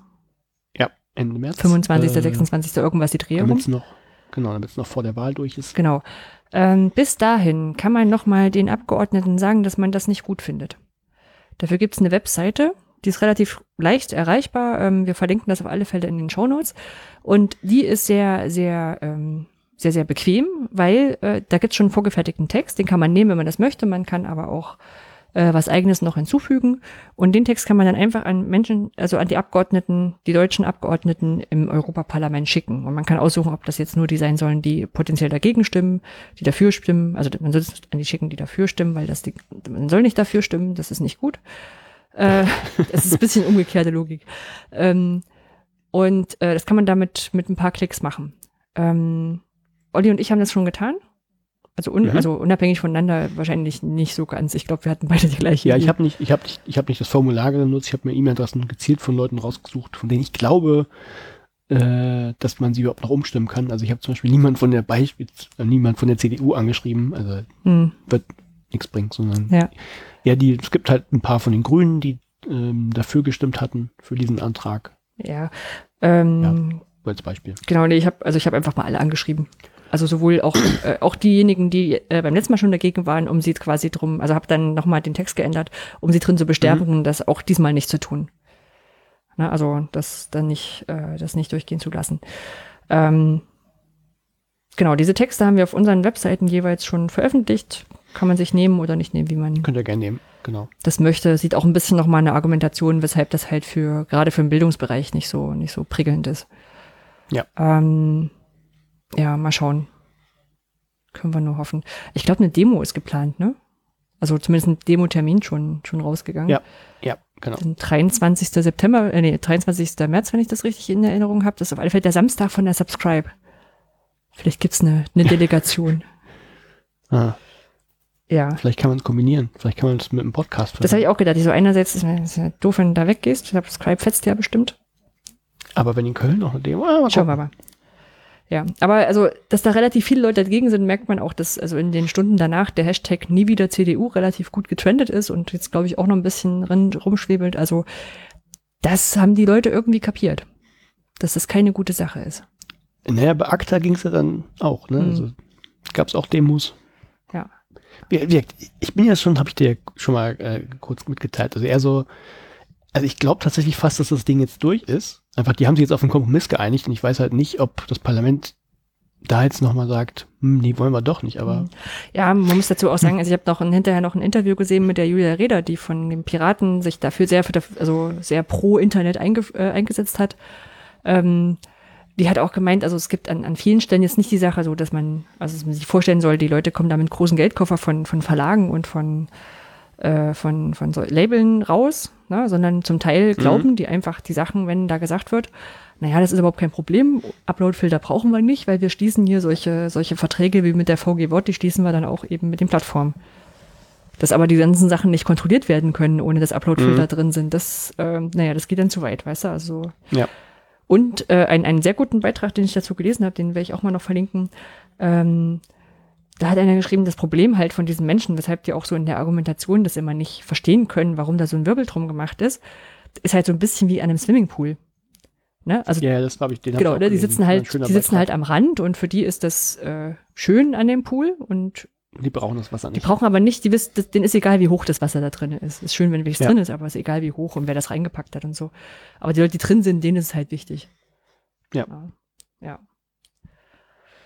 Ja, von daher Ja, so. schreibt euren Abgeordneten, unseren, unser aller Abgeordneten. Ja. Ja. Und wenn es nur ist, denen die E-Mail-Box zuzuklennen. Also ich würde schon aus, aus Prinzip würde ich Axel Voss nochmal anschreiben. Also diesen CDU-Typen, der das Ganze angetrieben, äh, also äh, federführend vorangetrieben hat, dass so ein Quatsch da reingeschrieben wird. Ja, Ja, der Typ ist ein bisschen strange. ja. Also, was, was hat er irgendwas mit, äh, die Demokratie jetzt mit Füßen treten? Für Leute, die Leute, die dagegen sind, würden die Demo was hat er Demokratie geschrieben? Ja, die Rechte der Urheber in, in, in, mit Füßen Ja, die treten. Rechte der Urheber, nicht Demokratie, die Rechte der Urheber mit Füßen treten Ja. und, naja. Weil die, aber weil wenn du siehst, dass die Urheberinnen und Urheber überwiegend dagegen sind, weil sie halt kapiert haben, dass es nur eine Sache für Verlage ist. Nee, das, das, der Punkt war auch das, das Argument dazu. Also da ging es noch äh, darum, dass im Koalitionsvertrag in Deutschland ja drin steht, es würde keine äh, Upload-Filter geben Ja, mit der großen Koalition. Und äh, in, tatsächlich steht in der Urheberrechtsreform ja auch nichts von Upload-Filtern drin, aber so wie es geschrieben ist, äh, geht's nicht ohne. Also so, da hat er sich dort, das, ne, das würde ja gar nicht drinstehen. Mhm. Nee, steht wörtlich nicht drin. Nee. Aber ja. aber Ja. also man kann es nochmal lesen und Was habe ich vor, ja, habe ich vorhin irgendwo gelesen. Also wenn dir einer sagt, du musst in acht Stunden von Deutschland in die USA fliegen, äh, in, in, die du USA in acht Stunden in den USA sein, ne, dann ist auch klar, du musst fliegen, dann kannst du nicht mit dem Boot fahren. Und dann muss das da nicht drinstehen, dass du hinfliegen sollst, sondern musst du fliegen. So, also, ja. Naja, und wenn man dann gut. schon mal am Rechner sitzt, um aktiv zu werden, weil es wird eine Überleitung, die hat sich gewaschen, dann kann man auch das nächste noch machen. Und zwar gibt's gerade eine Kampagne von Frag den Staat, die heißt Frag sie Abi. Ich habe lange gebraucht, um zu kapieren, dass es den Titel, ich verstehe den Titel immer noch ich nicht. habe gedacht, das hängt ist das also einfach nur ein ich, ich Wortspiel mit, sie ab. Ne? Also etwas Ja, das- abfragen. ja, ja. Also Ja. und frag den so? Staat, frag Das sie. Ich, ich, ich habe auch ein bisschen Schwierigkeiten damit gehabt, aber die hatten wohl intern Okay. auch Schwierigkeiten damit. ähm, und zwar ist folgende Sache. Abiturklausuren werden von Lehrerinnen und Lehrern in der Regel geschrieben und ähm, werden durchgeführt. Und danach, wenn man so alte Klausuren braucht, dann muss man in der Regel irgendwelche Bücher und Hefte kaufen. Ähm, also in meiner Zeit gab es diese roten Starkhefte, ich nehme an, die sind immer noch modern, ähm, um diese Abituraufgaben dann zu haben. Auch die Lösungswege und die Erwartungshorizonte und diese ganzen Beschreibungen dazu. Und das ist eigentlich, warum eigentlich? Ne? Wenn wir damit die Lehrkräfte ja schon mal bezahlt haben, dass sie es machen, warum müssen wir das quasi nochmal kaufen? Ähm, dies ähm, Informationsfreiheitsgesetz gibt es in vielen Ländern und dann hat sich Fragt den Staat, beziehungsweise auch diese ganze Kampagne, die wird auch unterstützt von Wikimedia, gedacht, warum machen wir das nicht einfach, diese Anfragen zu stellen über das Informationsfreiheitsgesetz, dass diese Mhm. Aufgaben rausgerückt werden sollen. Und das haben sie gemacht. Also es ist wirklich sehr einfach, wobei es man auch sieht an diesem, wie sie es sehr einfach gemacht haben, dass es durch den Föderalismus sehr kompliziert ist. Weil Bildung ist Ländersache. Man muss quasi in jedem Land die Sachen einzeln anfragen. Man kann nicht einfach einmal schreiben, liebes Bildungsministerium schickt uns mal alle Aufgaben, sondern muss es einzeln machen. Und man muss es auch für die Fächer und Jahrgänge einzeln machen. Ähm, da gibt's aber sagen, echt eine, eine gute Anfragemaske. Wenn man sich vorher ein Profil anlegt bei Frag den Staat, äh, wird da auch automatisch alles eingefügt, was man so an Metadaten braucht. Kannst auch ohne Anmeldung nutzen, dann muss man es halt jedes Mal händisch eintragen. Ähm, und wir haben das schon gemacht. Also wir haben ja einen Abend mal so alle möglichen Sachen für Schleswig-Holstein angefragt. Mhm. Ist aber nicht so günstig, haben wir hinterher herausgefunden. Also uns hat äh, hinter, also erstmal fragt den Staat, reduziert die Anfragemöglichkeiten pro Person normalerweise, um so Spammer quasi ähm, abzuwehren. Ja. Und ähm, wir haben einen Account, fragt, äh, Kai ist durch diese Lehrer, äh, Lehrermangelanfragen äh, nochmal höher geschalten worden, damit er mehrere Anfragen stellen kann an unterschiedliche Bundesländer. Ähm, er hat eine Rückmeldung bekommen, dass es gar nicht so gut wäre, wenn viele Anfragen von einer Person nur kämen, weil ähm, dann könnte dieses Land das so interpretieren, dass es eine gewerbliche Anfrage ist, eine Masseanfrage, für die man Geld erheben kann. Okay. Deswegen ist es wichtig, wenn ihr das jetzt hört, dass es viele tun. auf die ja. Seite zu gehen, genau, mal einfach so drei, vier Sachen anzufragen. Die Länder haben dann in der Regel zwei Wochen Zeit, das zu beantworten. Manchmal schreiben sie, wir müssen länger gucken. Ähm, ist auch, also, das, das sollte man mal tun. Es ist auch ein schönes Gefühl, das Gefühl haben zu sagen, man ist da selber mal tätig und fragt sich so eine, so eine Abi, klausurfrei, ja. damit das dann alle nutzen können. Ähm, ich habe mal durchgeschaut, also es gibt so ein paar Länder, die haben kein Informationsfreiheitsgesetz, so wie äh, Sachsen oder Bayern. Ähm, Und Niedersachsen? Bitte? Und Niedersachsen? Niedersachsen hatte ich jetzt gar nicht nachgeguckt, da bestimmt. Niedersachsen auch keins. Ich glaube, das sind die drei, die keins haben. Ja, ich dachte immer Thüringen, aber Thüringen hat, hat, wohl eins, was sehr restriktiv ist. Zum Beispiel, also und zum Beispiel werden bei Thüringen äh, Prüfungsbehörden ausgeschlossen. Ähm, man kann auf die Bundesländer klicken und dann steht immer drauf, wie da die Situation ist. Also entweder kann man ganz einfach anfragen oder zum Beispiel ähm, eben in, in, in Baden-Württemberg, da sind auch Prüfungsbehörden komplett ausgeschlossen und die, das, äh, die berufen sich aufs Urheberrecht, dass man alte Sachen nicht rausgeben kann und deswegen geben die die auch nicht, nicht raus. Ähm, aber zum Beispiel im Saarland kann man sich das Ganze in der Schule angucken und kriegt ein paar ältere Sachen online oder auch in, in Hessen haben die irgendwie eine relativ hohe Gebühr, um es zuzusenden. Ähm, oder in Rheinland-Pfalz gibt's gar kein Zentralabitur, sondern die schicken, also in einer die kriegen nicht, kriegt nicht das ganze Land eine Aufgabe in dem Fach, sondern äh, die Lehrerinnen und Lehrer, die machen da irgendwie drei Aufgaben fertig, die werden eingeschickt und das Ministerium sucht dann aus, welche von den dreien das wird. Und es kommt nochmal eine Aufgabe dazu, die, die dieses Qualitätszentrum Bildung ähm, geschrieben hat. Ja, und da gibt's halt diese, diese zentralen Aufgaben gibt's dann in den, ähm, in den Abfragen und die anderen halt nicht. Hm. Ähm, es gibt so ein paar, die dürfen sind ja nicht veröffentlichen, da muss dann jeder einzeln anfragen. Ist aber jetzt vielleicht auch nicht so schlimm, wenn so ein Land merkt, okay, da haben auch Leute dran Interesse, könnt das machen. Und ähm, ein Fall, das fand ich, war aber auf eine, auf eine frühere Anfrage in 2018 verlinkt, fand ich auch spannend.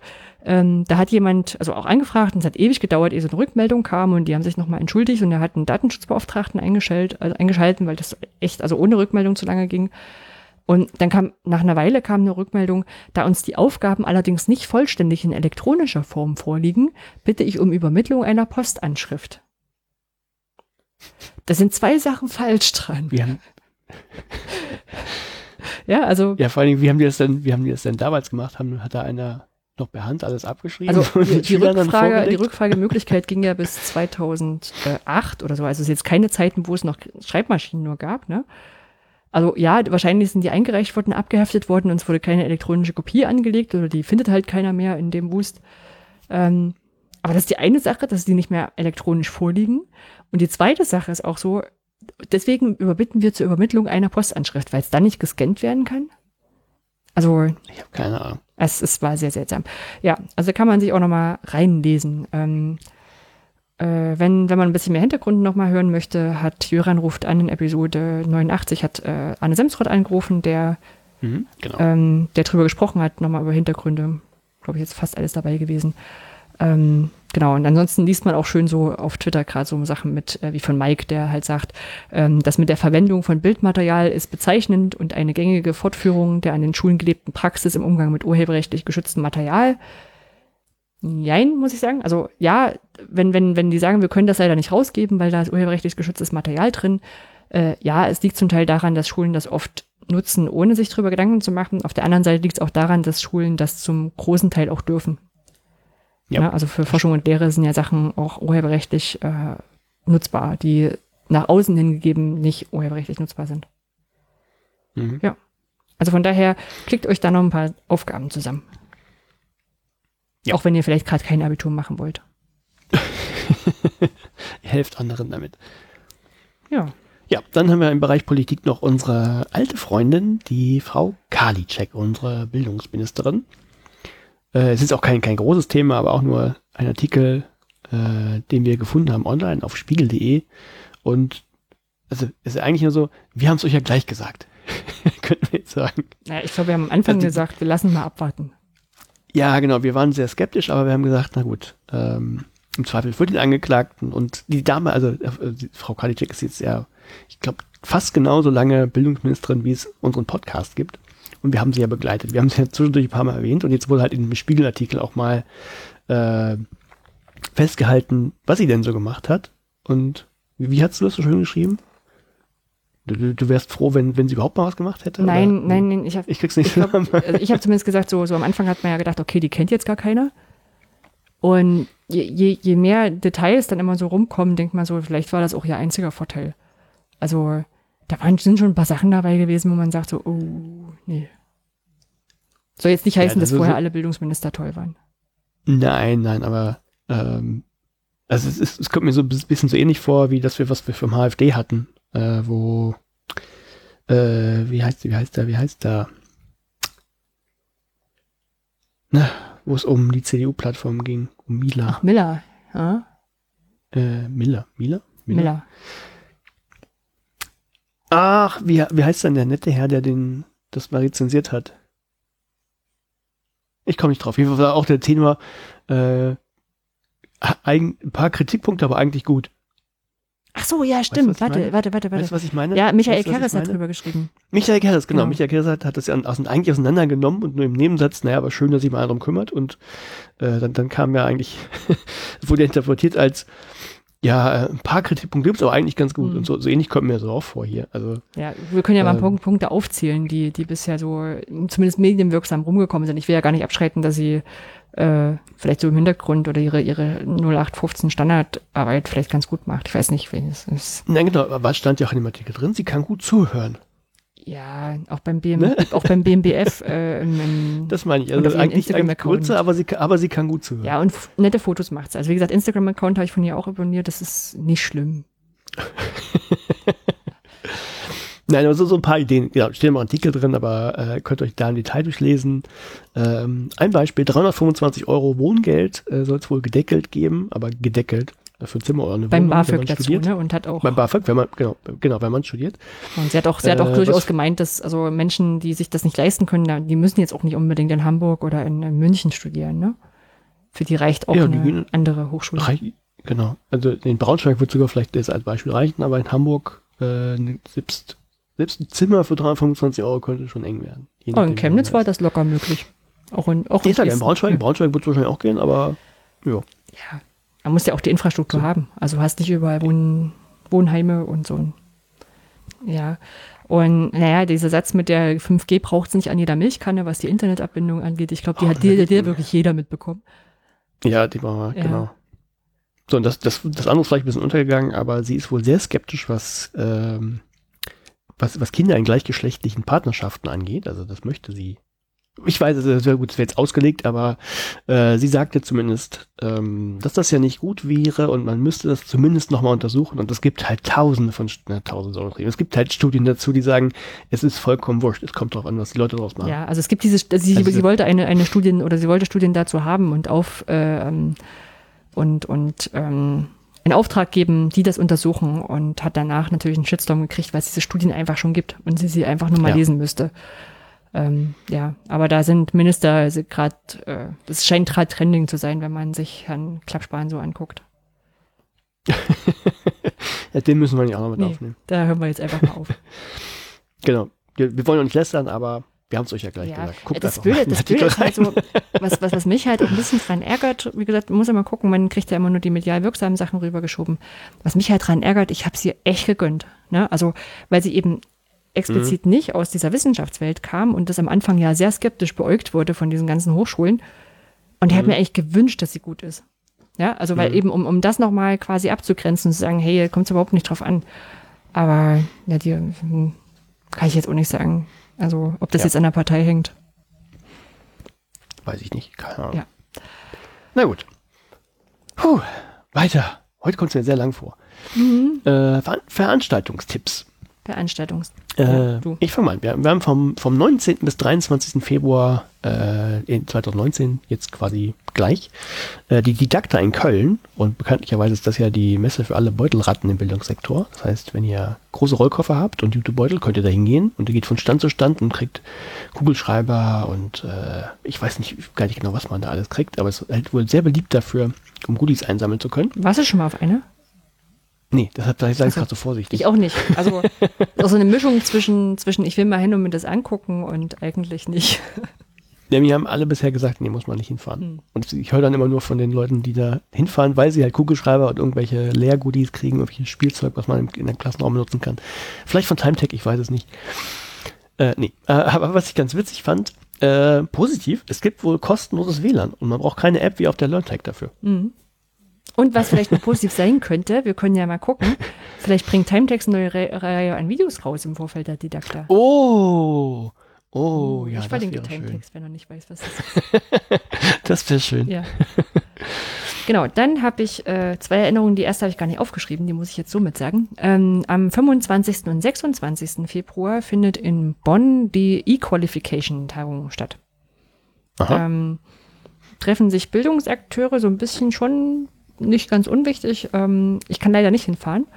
Ähm, aber da kann man mal auch so reinschauen. Ich meine, äh, die, die, die Veranstaltungsempfehlungen sind ja durchaus auch dazu gedacht, dass man sich mal die, die Hashtags abonnieren kann. Ähm, ich kann nicht hinfahren, weil ich bin am 26. und 27. Februar beim der Invert World Classroom Konferenz in Marburg, haben wir ja aber auch schon mal gesagt. Genau. Ja. Genauso wie wir erwähnt haben, dass ähm, Ende März, genau genommen vom 22. bis 24. März in Köln die Subscribe stattfindet, haben wir eben gerade auch im Podcast Ja. erwähnt. Ähm, genau. Also wer irgendwie Podcasts mag, äh, ob, ob, ob, egal, ach nee, ist eigentlich wurscht, die Karten sind ausverkauft, wir brauchen es eigentlich gar nicht mehr erwähnen. Ja, aber man kann, man kann überall Hashtag mitlesen oder sich Wenn- noch wenn eine Karte nehmen, wenn wer andere sie zurückgibt. Geht wahrscheinlich. Oder wenn ihr eure Nase an die Scheibe drücken wollt und euer Ohr und zuhören wollt. Ja. Dann fahrt nach Köln zu Subscribe. Ja, oh, du hast noch einen Ich, stimmt, ich habe was hingesetzt und es ist nicht chronologisch richtig. Am 18.03. äh, 2019 findet in Berlin das Open Science Barcamp statt, ist aber auch schon ausverkauft. Ja, Ah ja. Da hätte ich. Na gut, dann brauche ich auch nicht gucken. Na gut. Puh, kommen wir zur weiteren Premiere, der Auflösung äh, des Mythos. Ist es ein Mythos? Ist es kein Mythos? Sag nochmal Also, kurz, worum es ging. Und zur Erinnerung, zur Erinnerung, es ging um die Lernpyramide, wo also oben sowas steht wie äh, eine Vorlesung und 5% Behaltensleistung hat und wenn man anderen etwas erklärt, 100% Erhaltensleistung, äh, Behaltensleistung. Und äh, tatsächlich ist es Unsinn. Also es ist, äh, ich, bin, ich bin darüber vor zwei, drei Jahren mal wieder gestolpert. Ähm, also ich habe es früher, als ich äh, in Braunschweig gearbeitet habe, häufig gesehen, diese Lernpyramide und äh, habe da halt schon, also ich, ich habe da das wissenschaftlich als äh, zitieren wollen, habe durch die Originalquelle gesucht, weil man das halt, wenn man es sauber macht, so macht. Man geht halt zurück und, und guckt da mal rein. Ich habe sie aber nicht gefunden. Und irgendwann bin ich auch drauf gestoßen, naja, das liegt daran, dass es diese Originalquelle nicht gibt. Und untersucht haben das äh, die Herren Lilly und Miller mal, 2007, die haben dazu auch ein Paper geschrieben, das wir verlinken. Und äh, zwar, sie haben erstens mal angefragt bei diesem National Training äh, Laboratory in, in Bethlehem, Maine. Ähm, und die haben zurückgemeldet, äh, ja, sie kennen das auch, sie wissen aber auch nicht, wo diese Grafik herkommt. Was? Also sie haben gesagt, es, ist, ja, es, es wurde wohl mal in diesem Bereich geforscht. Also das konnten sie nachvollziehen. Sie haben, kennen aber selbst keine Publikation dazu und dann können halt die Quelle nicht sagen und die Zahlen können sie auch nicht bestätigen. Also es ist äh, keine Ahnung, wo das herkommt. Äh, Es gibt nur so ein paar Theorien dazu. Es gibt wohl ähm, von einem Herrn Dale, äh, Dale's Cone of Experience, der hat mal zumindest diese, ähm, ähm, also diese Sachen, es gibt Vorlesungen und, und audiovisuell und so weiter und so fort bis hin zum selber tun. Das hat er tatsächlich mal in so diese, so in so eine so Reihenfolge gebracht, aber das weder scharf getrennt, also es war bei ihm überlappte das alles und er hat auch keine Prozentzahlen da dran geschrieben und irgendwie ähm, hat sich im Laufe der Zeit hat diese, diese Lernpyramide ausgebildet und ich habe sie, ich glaube 2016 war es, habe ich sie in einem, in einem Paper mal gefunden, wo ich dachte, wow. Hm. Das heißt, wir können Also, einfach irgendwann mal eine Grafik machen, irgend uns eine Stadt raussuchen, die keiner kennt und dort ein Forschungsinstitut suchen und das ranschreiben und dann irgendwas trollen. Könnten wir probieren. Das wäre ja vielleicht sogar nur halb so schlimm, äh, wenn wenigstens die, die Erkenntnisse stimmen würden. Ne? Also, dass 5% bei, bei Vorlesungen hängen bleibt und 100%, wenn man es selber macht oder anderen was beibringt. Ist aber dummerweise auch nicht so. Also, Lelly und Miller haben auch nochmal Literatur gesichtet. Äh, ja, konnten aber leider äh, ja, keine Belege finden. Das Einzige, was wo sie sagen, okay, was Konsens sein könnte, dass es sowas wie ein Kontinuum gibt, also, also ke- keine diskrete Hierarchie von Vorlesung dies und dann das und das und dann das, sondern ja, es gibt da schon Unterschiede, aber ohne Prozentzahlen, also ne, dass eine Vorlesung andere Verhaltensleistungen erzeugen könnte, als wenn man anderen was erklärt. Erstens, Einschränkung wieder, aber das, das hängt aber auch von der, zum Beispiel von anderen Sachen ab, wie der Vorerfahrung, die die Leute haben. Also selbst ein erfahrener Herzchirurg, der jetzt ja, sagen wir mal, nicht, nicht blöd ist wahrscheinlich in seinem Fach, hoffentlich, ähm, wenn der eine neue Technik lernen soll, ist es wahrscheinlich auch sinnvoller, dass er erstmal jemanden äh, hat, der ihm einen Vortrag dazu gibt und so die groben Eckpunkte erklärt und vielleicht die wichtigsten Sachen und erst dann selber ausprobiert oder demonstriert bekommt und dass man nicht mit einer Demonstration von dem anfängt, also das haut halt nicht hin. Also es hängt sogar noch davon ab, was du für eine Erfahrung hast, ob was jetzt sinnvoller ist und was, was hängen bleibt. Also ja, wenn ihr über diese Lernpyramide stolpert, ähm, legt sie zur Seite. Ja. Ja. Ist eigentlich ganz cool. So. Ich glaube, ich mag die Ja, ne, Kategorie. Mal schauen. Ich mag, ich mag die auch. Äh, ja. Finde ich, äh, war ein sehr guter Vorschlag. Gut. Haben wir zum Schluss noch den Weltverbesserungsvorschlag. Ähm, Mhm. Der ist geklaut bei Zärtlichkeit mit Freunden. Die machen das immer in ihrem Newsletter. Das ist sehr cool. Ähm, und zwar ähm, haben wir es diesmal relativ, also ich finde es relativ einfach. Ähm, es gibt Tommy Ja. Krabweis. Kennt man, wenn man älter ist, noch von äh, RTL Samstagnacht. Da war er Comedian.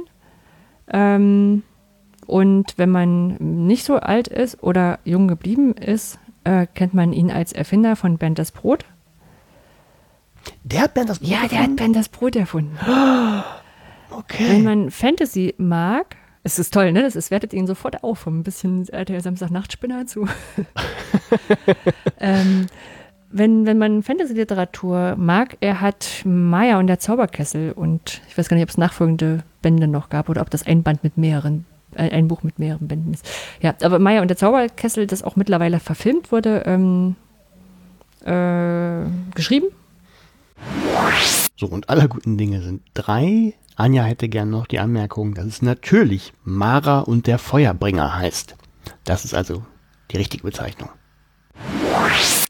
ursprünglich und ist unter den sogenannten Skeptikern, ähm, treibt er sich so rum. Also Skeptiker sind Menschen, die esoterische ähm, Lehren, nennen wir es mal, Theorien ähm, kritisch beäugen und äh, hinterfragen und äh, kritisieren lautstark und sich dagegen einsetzen, dass sowas in Umlauf kommt.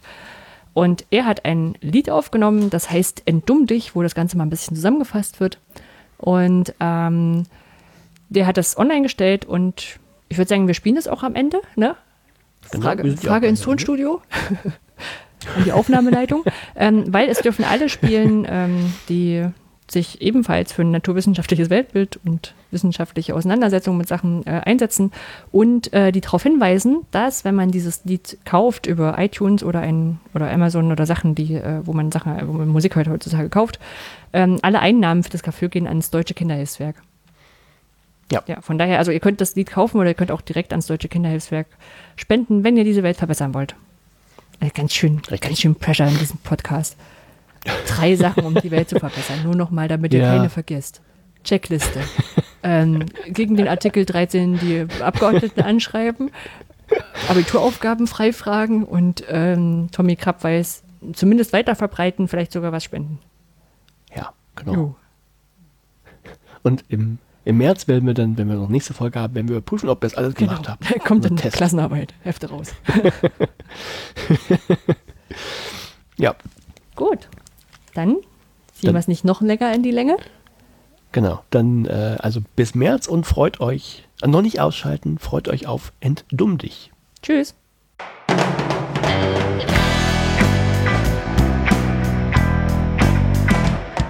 Wenn du sagst, Forscher müssen doch Betrüger sein und du fällst dafür auf jeden anderen Lügner rein. Wenn du Chemotherapie mit Globuli ersetzt und den Darm von deinem Kind mit MMS verätzt. Wenn du findest, dass die AfD regieren soll und du findest auch die Redner von Pegida toll. Wenn du sicher weißt, dass die Erde flach ist und das, obwohl du nüchtern und wach bist. Dann hast du jetzt einen Job und hast ihn nur noch nicht erkannt. Damit du ihn verstehst,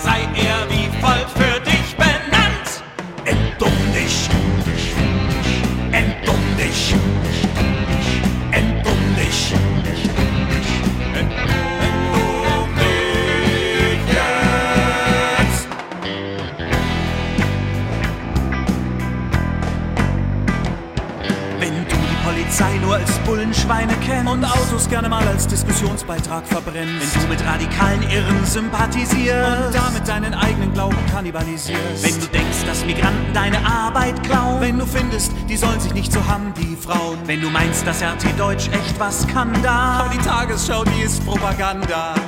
Nenn mich überheblich, das bin ich von dir gewöhnt. Tu mir den Gefallen und schon bin